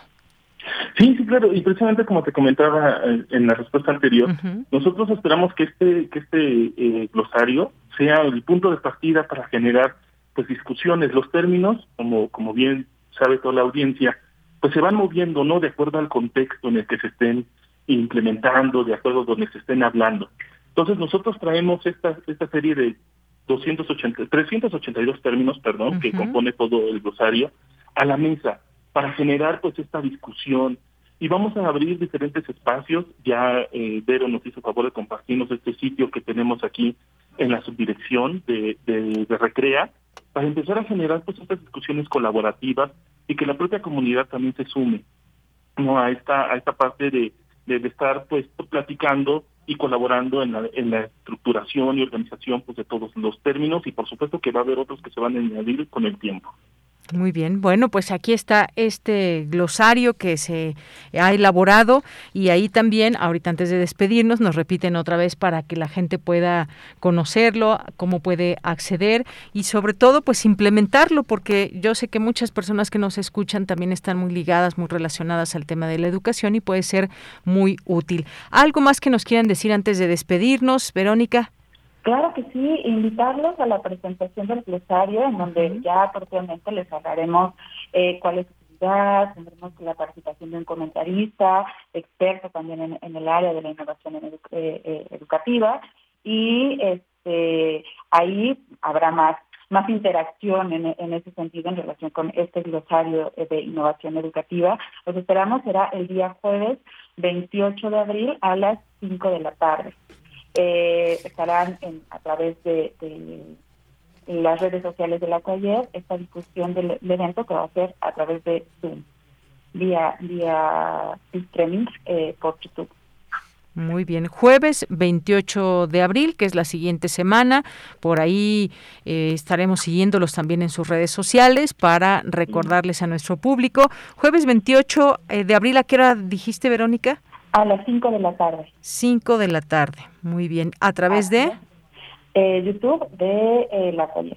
Muy bien, el YouTube de El Cuayet con doble E, acuérdense. Y también nos decías, nada más repítenos otra vez, cómo pueden conocer este glosario en la página, por favor. A través. Sí, sí, el, el glosario. del, sitio es recrea.cuayet.unam.mx muy bien. Y también va a estar disponible en el sitio eh, de la coordinación, cuayer.unam.mx.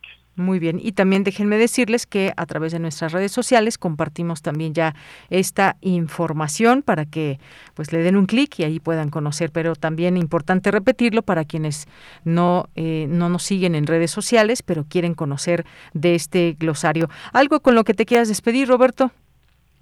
No, solamente agradecer el, el espacio, la oportunidad de invitarles a que estén con nosotros en esta presentación del glosario, pero sobre todo a que lo utilicen y sean parte pues de, toda esta discusión colaborativa no sobre sobre la innovación educativa muy bien, pues muchísimas gracias a ambos, Verónica Luna de la Luz, subdirectora de Innovación Educativa del CUAYED.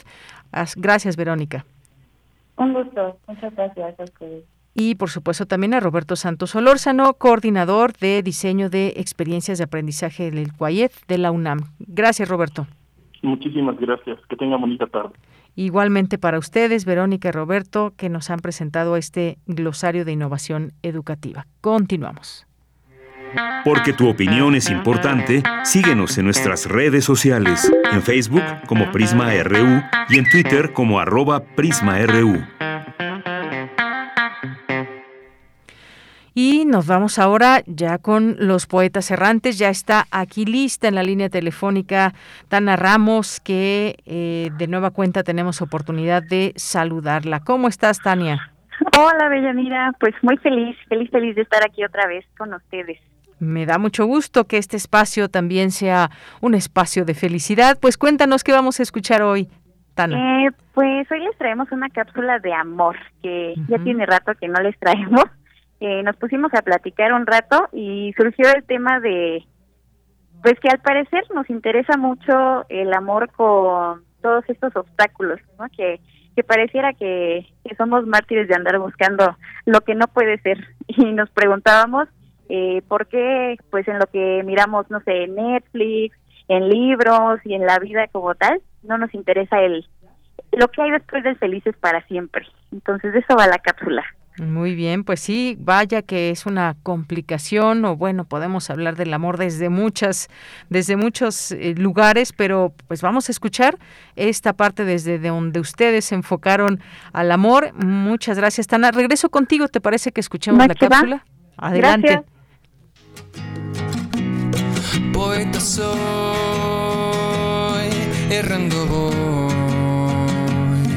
buscando el sonido que dejó tu voz, mi corazón, alcanzando el tuyo es un destino decidido, escúchame. Poetas errantes.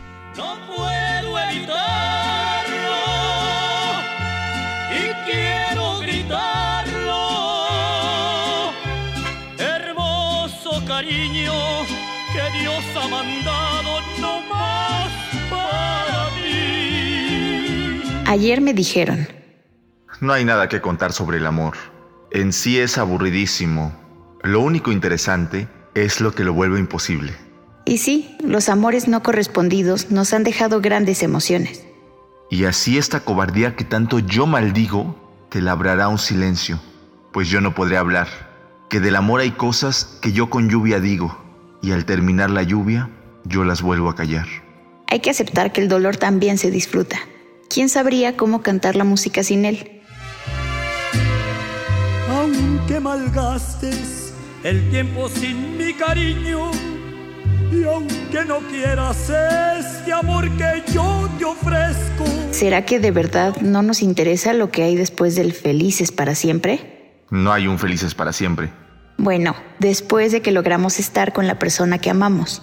A lo mejor solo nos interesa sufrir. A todos nos gusta lo complicado o no hemos aprendido a disfrutar con plenitud el estar enamorados.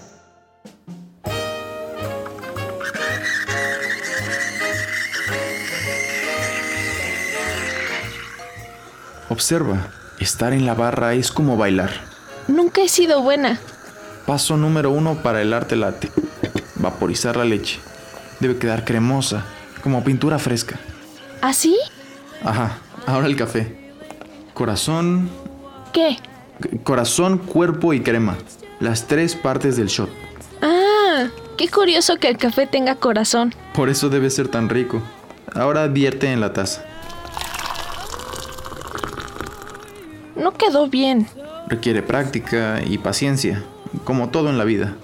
Eh, ¡Qué cursis! Sí, porque el amor es igual. Se construye con paciencia. Cuando es mutuo, así debería ser. Ay, sí. Si te quiero es porque sos mi amor, mi cómplice, mi todo. Di lo que quieras. Yo seguiré viendo. Te quiero, muchísimo. Y yo a ti. Nunca había sentido esto. Está de miedo, ¿no?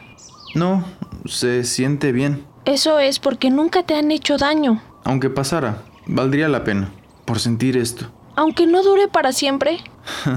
Tampoco somos eternos. Lo que tenga que durar entonces. Un día a la vez. Yo también dije eso.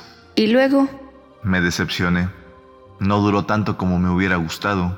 ¿Te arrepientes? No. Quizá el secreto está en que después del felices para siempre, después del amor, sí hay más amor. Y hay afortunados que lo descubren con la misma persona cada día. Pero para los que no, el amor continúa inagotable. Tal vez no con quien imaginábamos. Entonces, ¿nos da miedo saber lo que hay después? Ah, supongo. Da miedo pensar en finales y comienzos.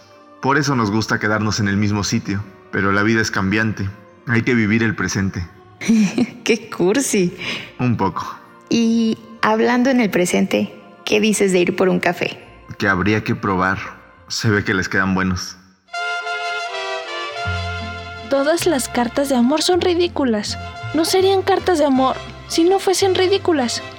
También escribí en mi tiempo cartas de amor, como las demás, ridículas. Las cartas de amor, si hay amor, tienen que ser ridículas. Pero, al fin y al cabo, solo las criaturas que no escribieron cartas de amor sí que son ridículas.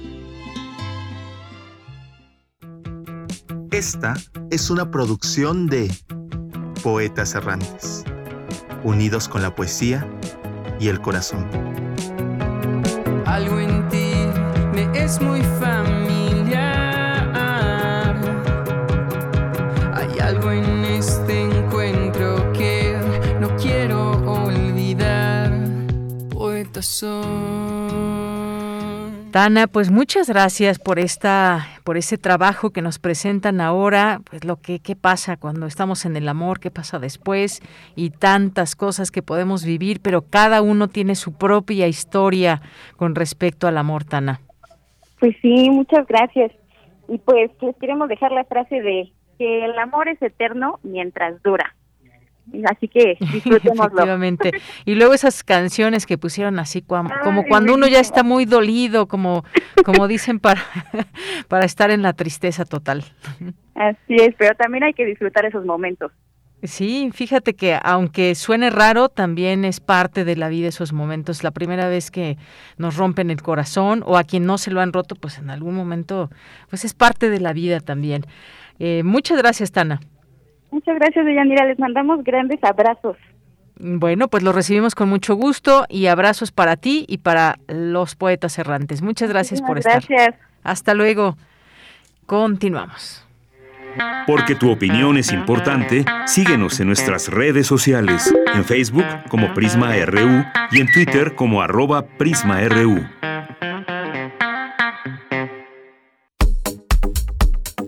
Nacional RU.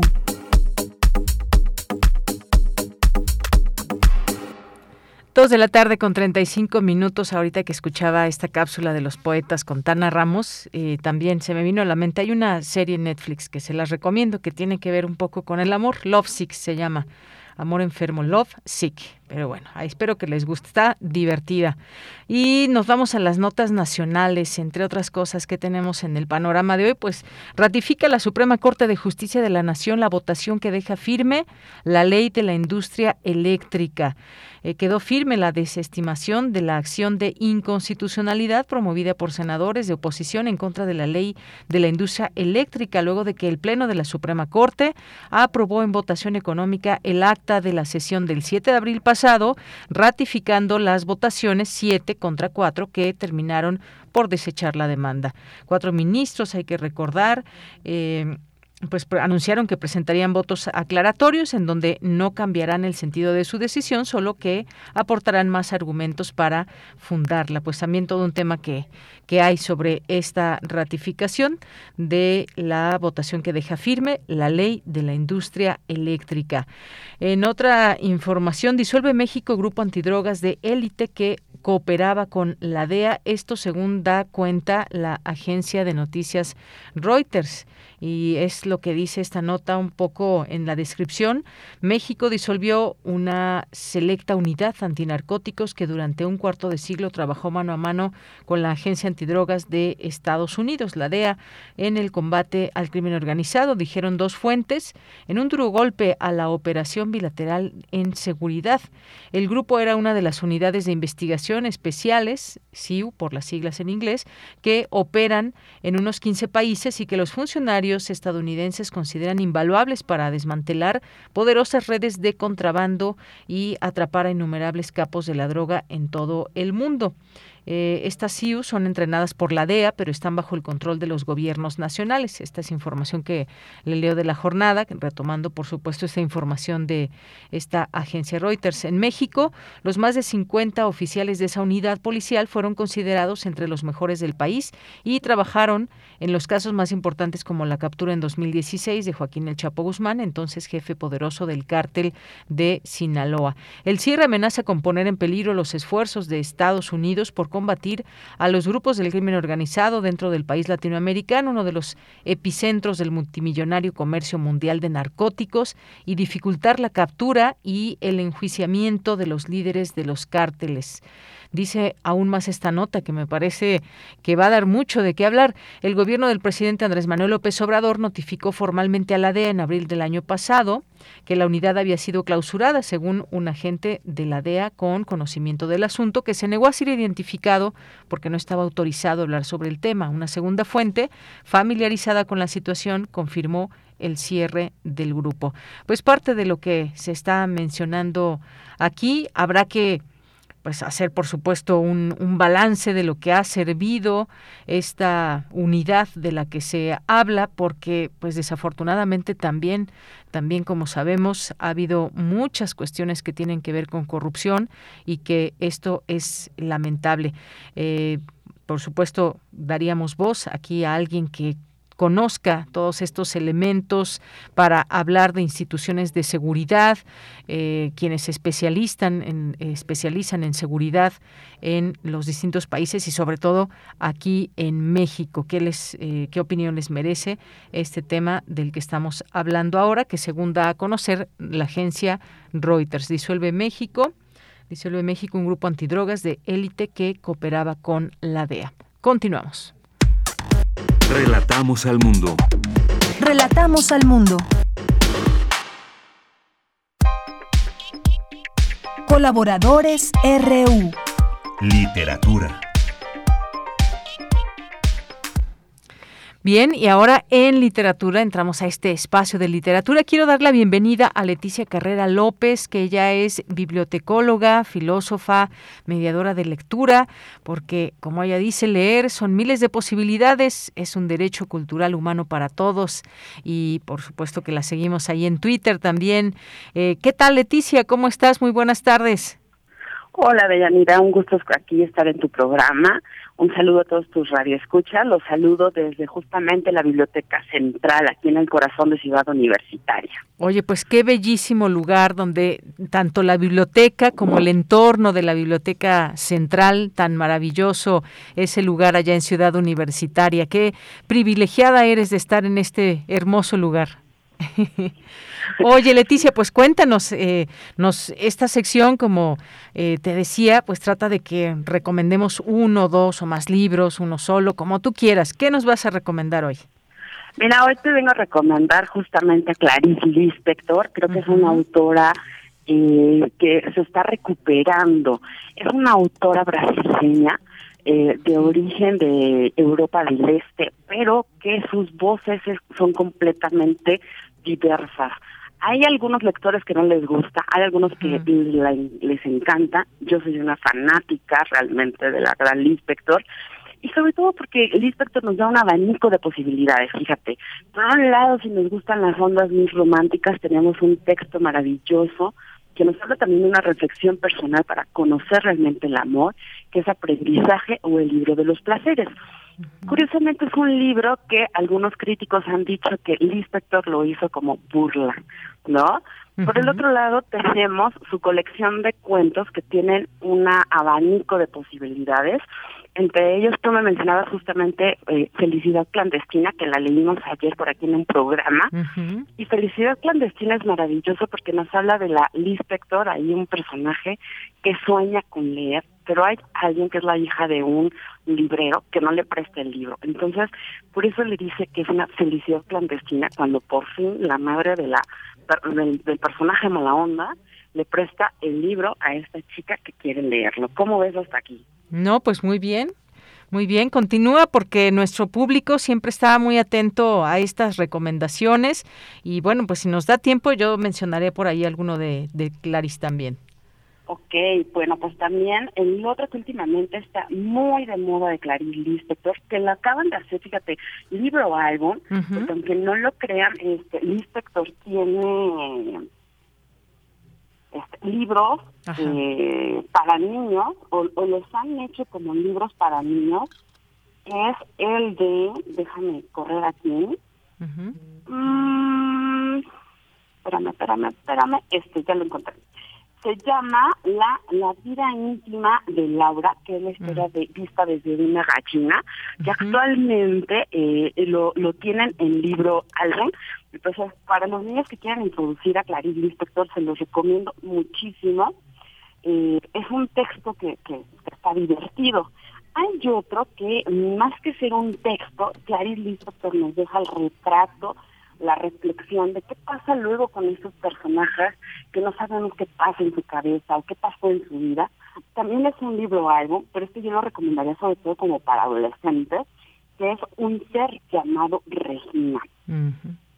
¿Cómo ves? No, pues muy bien. Fíjate que, pues, eh, de tantos libros, pues se pueden hacer algunas selecciones a quién le podemos recomendar. Por ejemplo, está también este de la manzana en la oscuridad, también, que pues bueno, todo el ambiente que nos puede generar, un ambiente quizás un tanto sofocante si pensamos en un verano brasileño, por ejemplo, y que pues bueno, una, una trama también que acompaña la historia de un hombre seguro de haber asesinado a su esposa y entonces pues empieza a tejer todo este terror que siente y que lo lleva a huir al desierto más árido de Brasil. Fíjate, y luego, por ejemplo, tenemos La Hora de la Estrella también de Clarice Lispector, y este libro es muy duro, porque justamente está, este, tiene como, como fondo, como escenario, Brasil, eh, las favelas, y cómo es la lucha de este personaje por entender quién es. También yo creo que eso es una maravilla de Clarice, porque algunos a lo mejor nos van a decir, no, es que a mí no me importa leer eh, literatura de Clarice Lispector. Bueno, pues que creen, Clarice escribió muchísimo. Y tiene justamente, eh, Fondo de Cultura acaba de editar el, libro de crónicas, que son todas las crónicas y todos los artículos que eh, tenía Clarice Lispector. Y lo más interesante es que Clarice Lispector va dejando como rasgos de su vida en esos artículos que van saliendo en los periódicos. Entonces, la ventaja de Clarice yo creo que es un abanico que justamente tiene cuento, tiene luego cosas muy, muy locas.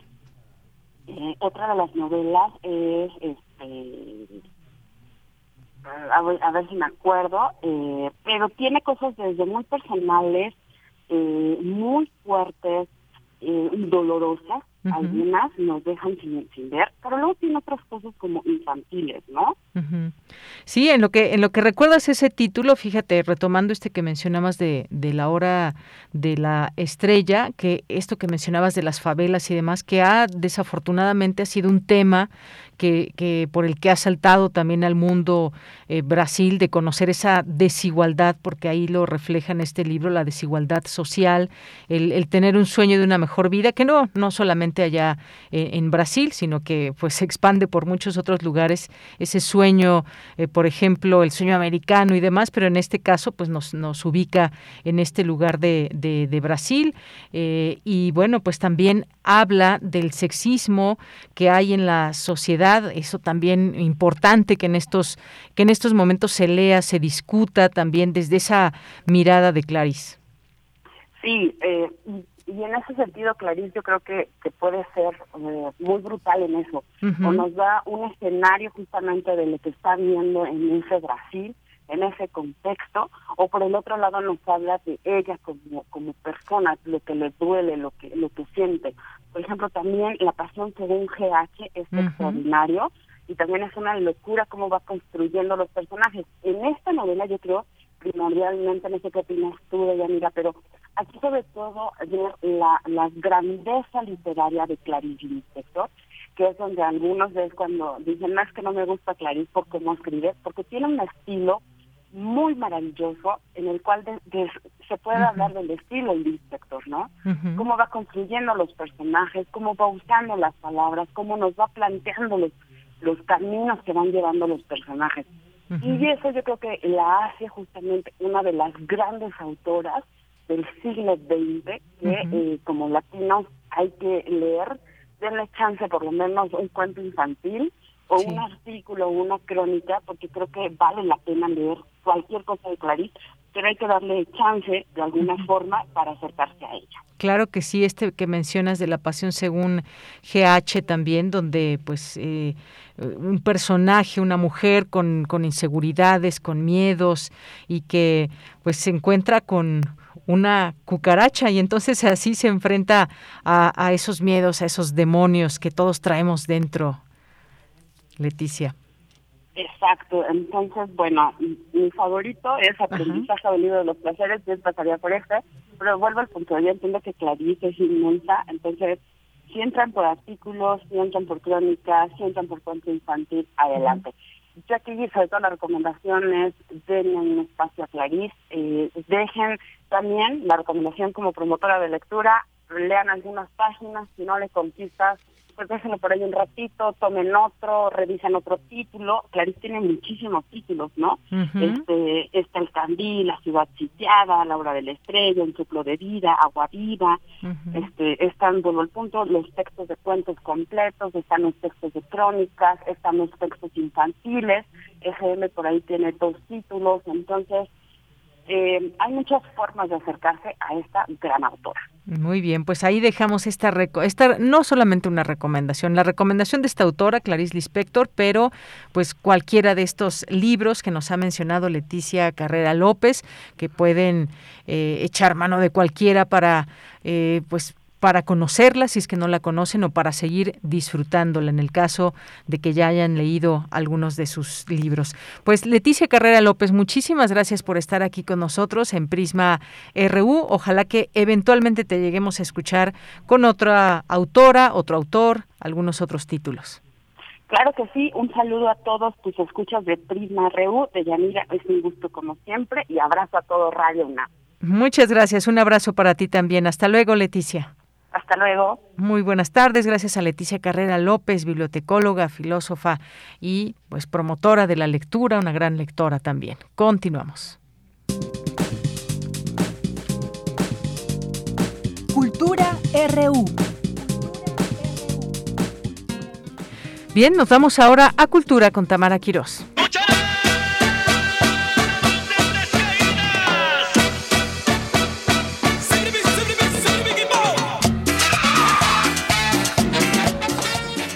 Saludarles en esta tarde de martes. Espero que se encuentren muy bien. Gracias por escucharnos a través de las frecuencias de Radio UNAM. Nos acercamos a la recta final de este programa y nos vamos con información de una propuesta escénica que tiene que ver con la lucha libre. Imaginen tener un cuadrilátero con técnicos rudos y exóticos encendiendo la noche en el espacio escénico?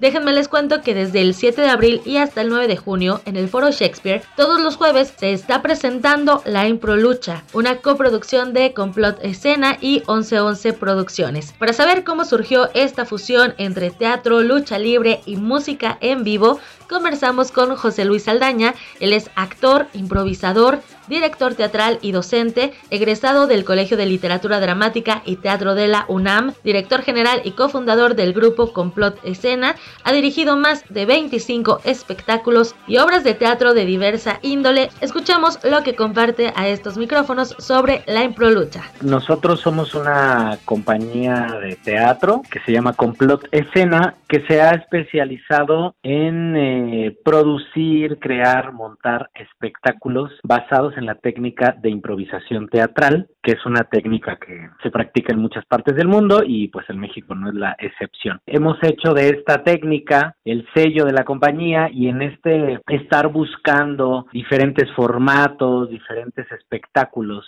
que evidentemente tienen que ver con la impro, fue que en, una gira en España, en Madrid, vimos un formato de competencia, es decir, donde compiten improvisadores e improvisadoras, específicamente compiten duplas, y nos voló la cabeza, nos encantó y dijimos esto hay que hacerlo en México, pero pues hay que tropicalizarlo. Y qué mejor manera que, digamos, permear el espectáculo de la esencia de la lucha libre mexicana. Entonces fue que empezamos a adaptar algunas cosas. Por ejemplo, en lugar de hacerlo en un escenario convencional de un teatro, decidimos hacerlo sobre un ring de lucha libre profesional. Y en lugar de simular esta animadversión entre las duplas y entre los personajes, dijimos vamos a llevarla más allá y que sí que se den de catorrazos y que haya lucha libre. Y en el formato que vimos planteaban un DJ que musicalizaba, dijimos vamos a hacerlo acá con una especie de trío de surf desmascarados y así fue que surgió la impro lucha, es decir, conjuntando o mezclando tres espectáculos que por sí solos podrían pues subsistir, ¿no? o presentarse, decidimos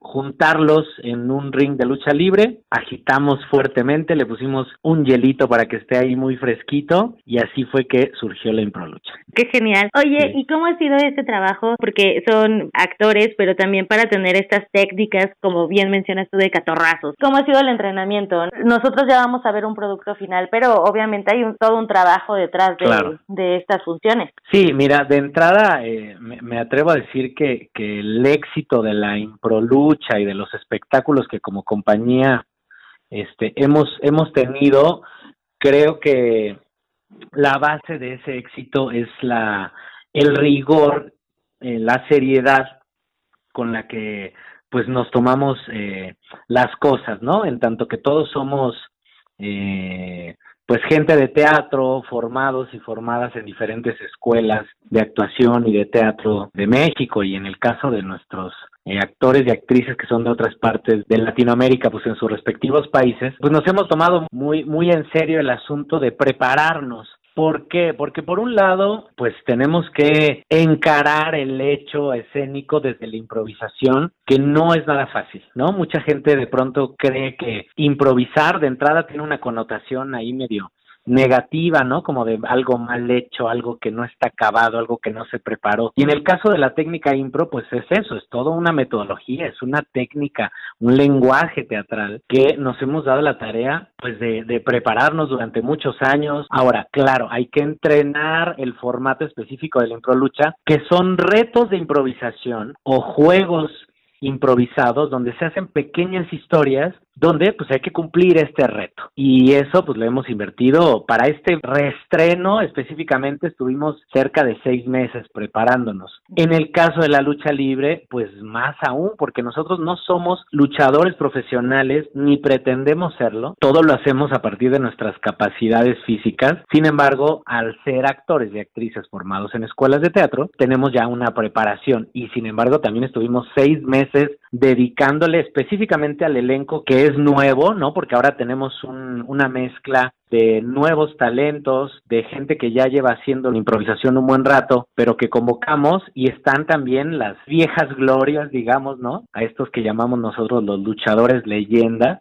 Y esta mezcla de estos tres diferentes niveles de experiencia y de trayectoria se mezclan actualmente en la improlucha y evidentemente pues todos nos tuvimos que preparar en mayor o en menor medida. Tenemos un entrenador de lucha libre que es un luchador profesional que se llama El Mimo y que es muy paciente con nosotros porque pues claro, nosotros este, estamos mucho más limitados que con eh, el tipo de, de, personas con el que está acostumbrado a trabajar, pero él sabe llevarnos muy bien, sabe guiarnos, sabe cómo no podemos lastimarnos, porque imagínate que un actor o una actriz al hacer lucha libre se lastime y luego cómo respondemos para el llamado que tenía o para la serie que tiene que hacer o para las otras funciones de teatro.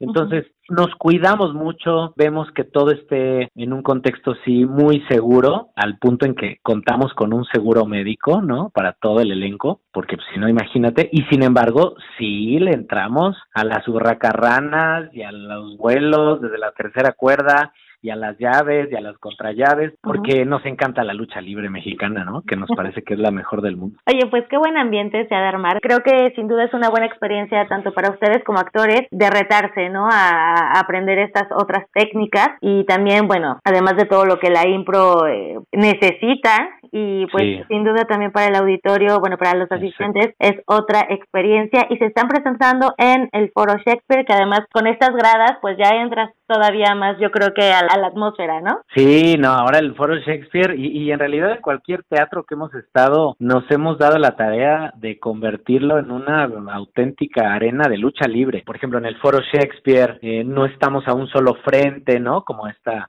disposición eh, tradicional a la italiana, sino estamos a tres frentes, entonces tenemos público a los costados y de frente y se transforma totalmente el, el foro en esta arena y hay una particularidad que tiene el espectáculo y que creo que también ha sido la clave del éxito, que no tenemos que explicarle a la gente cómo se tiene que comportar en una arena de lucha libre. Claro. No hay que explicarle al mexicano no hay que darle un manual de, oye, puedes gritar, puedes mentar madres, puedes quejarte porque ganó uno u otro, puedes abuchar al rudo, puedes alentar al otro. Eso lo sabemos, ¿no? Es una cosa ahí medio intrínseca del mexicano. Y entonces, claro, cuando les dices, la improlucha es este espacio de libertad donde puedes desahogarte, gritar, enloquecer, pues se vuelve una, como bien lo decías, una experiencia muy catártica, tanto para los que forman parte del espectáculo como para quienes asisten, porque además la lucha libre ya de por sí es, es un deporte que implica mucha sorpresa, ¿no? Uno sale de una función de lucha libre y dice, no me esperaba que pasara esto, ni lo otro, ni tal. Súmale a eso que las historias improvisadas que hacemos tampoco tenemos ni la más remota idea de qué va a pasar cada función, es decir, qué personaje nos va a tocar hacer, qué historia vamos a contar, qué en qué lugar vamos a estar. No sabemos nada, bueno, a eso súmale la lucha libre, ¿no? Que es súper sorpresiva. Súmale también que cada función hay diferentes combinaciones de luchadores, de luchadoras, que cada función ah, tenemos una sorpresa siempre ahí guardada para el público que no se va a esperar. Entonces se vuelve un espectáculo donde hay mucha frescura, ¿no? Y donde además el público se va a divertir este a montones, porque finalmente lo que estamos vendiendo son combates de improvisación y, y lo que da por resultado pues comedia hecha al instante. Claro, y, que no se vuelve a repetir. Exactamente, es a donde iba. Y que si tú vas a una función, si vas este jueves, dices, ah, vi algo, la siguiente va a ser totalmente diferente. Excelente. Oye, pues justo para ir a hacer catarsis, como bien lo mencionas, y para descubrirnos en ese momento gritando y también luchando con ustedes, ¿cuáles son las coordenadas? ¿Qué días y a qué horas se están presentando y hasta cuándo van a estar disponibles? Estamos todos los jueves a las 8.30 de la noche en el Foro Shakespeare y vamos a estar hasta el 9 de junio. Ya nos antojaste, Luis. Muchísimas gracias por la invitación. Que sea muy exitosa esta temporada de la Improlucha. Que tengas muy buena tarde. Igualmente y muchísimas gracias por el espacio. Los esperamos en la Impro, la Impro, la Impro Lucha. José Luis Saldaña es actor, improvisador, director teatral y docente, parte del el elenco de La Improlucha. Recuerden que se presenta hasta el 9 de junio en el Foro Shakespeare, todos los jueves a las 8.30 de la noche. Hasta aquí la información de hoy, que tengan excelente tarde. Deyanira, regreso contigo. Hasta mañana. Gracias y hasta mañana. Pues nos vamos, son las 3 de la tarde en punto. Gracias aquí a Rodrigo, a Denis, a Andrés, también a Luis Jarillo, Luis Fernando Jarillo en las redes sociales. Aquí se despide de ustedes, de Yanira Morán. Lo esperamos mañana en punto de la una con más información. Gracias, buenas tardes y buen provecho.